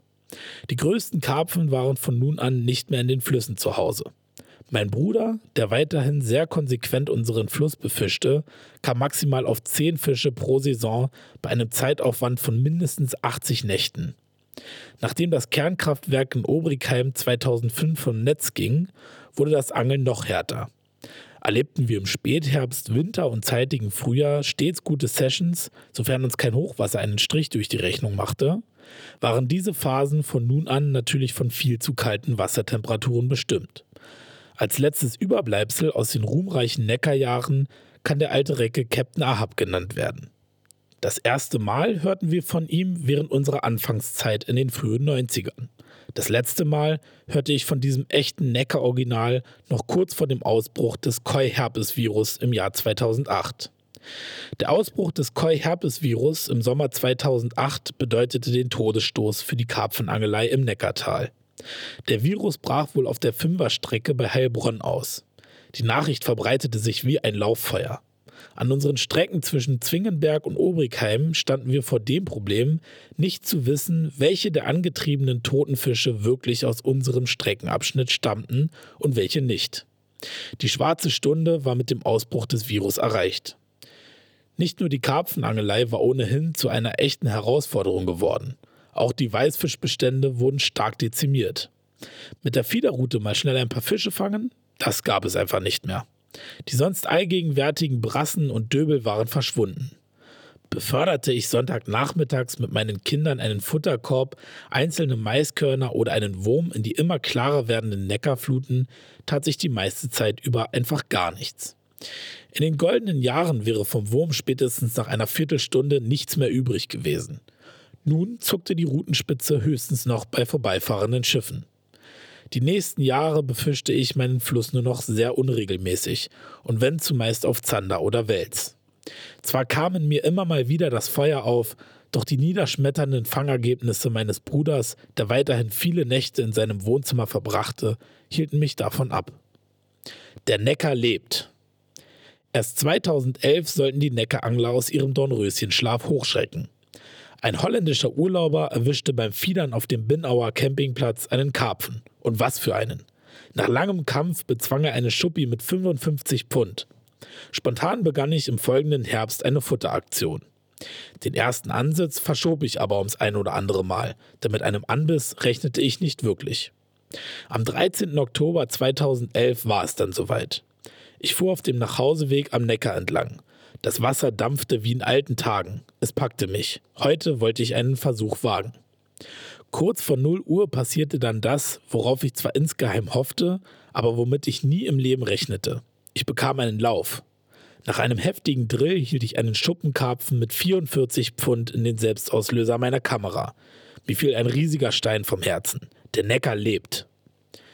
2012 wurden dann auf den oberen Strecken, die hin und wieder besetzt wurden, vereinzelt Karpfen gefangen. Dabei handelte es sich aber zumeist um jüngere, nachwachsende Exemplare. Im Frühjahr 2013 suchte uns im Neckar ein heftiges Hochwasser heim. So stark, wie wir es schon lange nicht mehr erlebt hatten. Unzählige Fische retteten wir in der Folge von Feldern und Wiesen. Ein Aha-Erlebnis, denn nie hätten wir damit gerechnet, auf solch ein Artenspektrum zu treffen. Viele Karpfen, die meisten zwischen 8 und 12 Kilo, gingen in unsere Netze. Aber auch Rotaugen, Brassen und sogar Schleien waren darunter. Für mich stand sofort der Entschluss fest, dass ich in dieser Saison wieder regelmäßiger meine Strecken beangeln wollte. In 13 Nächten gelang es mir, sage und schreibe 10 Fische zu fangen, wovon gleich drei die 20-Kilo-Marke knackten. Steffen verließ 2013 zum ersten Mal seit vielen Jahren für eine längere Herbstaktion sein Wohnzimmer. Er versuchte in der Nähe des Fangortes des 55-Pfünders vom Holländer sein Glück auf eben diesen Fisch. Nach vielen erfolglosen Stunden gelang ihm am 3. Oktober die Sensation. Er fing den Holländer mit knapp 54 Pfund. Mit diesem neuen Ausnahmefisch schließt sich der Kreis zum Anfang. Mittlerweile haben Steffen und ich selbst Kinder, die am Ufer des Neckars aufwachsen. Dort das erste Mal die Angel in die Hand bekommen, genau wie es bei uns damals war. Vielleicht werden sie selbst zu Neckaranglern. Ihre Zukunft, wie die des Neckars, bleibt ungeschrieben. Zum Glück. Unser Fluss hat sich über die Jahre verändert, so wie wir selbst es taten. In seiner wie in unserer Entwicklung gab es Licht- und Schattenseiten. Interpretiert man die Geschichte des Neckars, spiegelt sich darin auch unser Leben wider.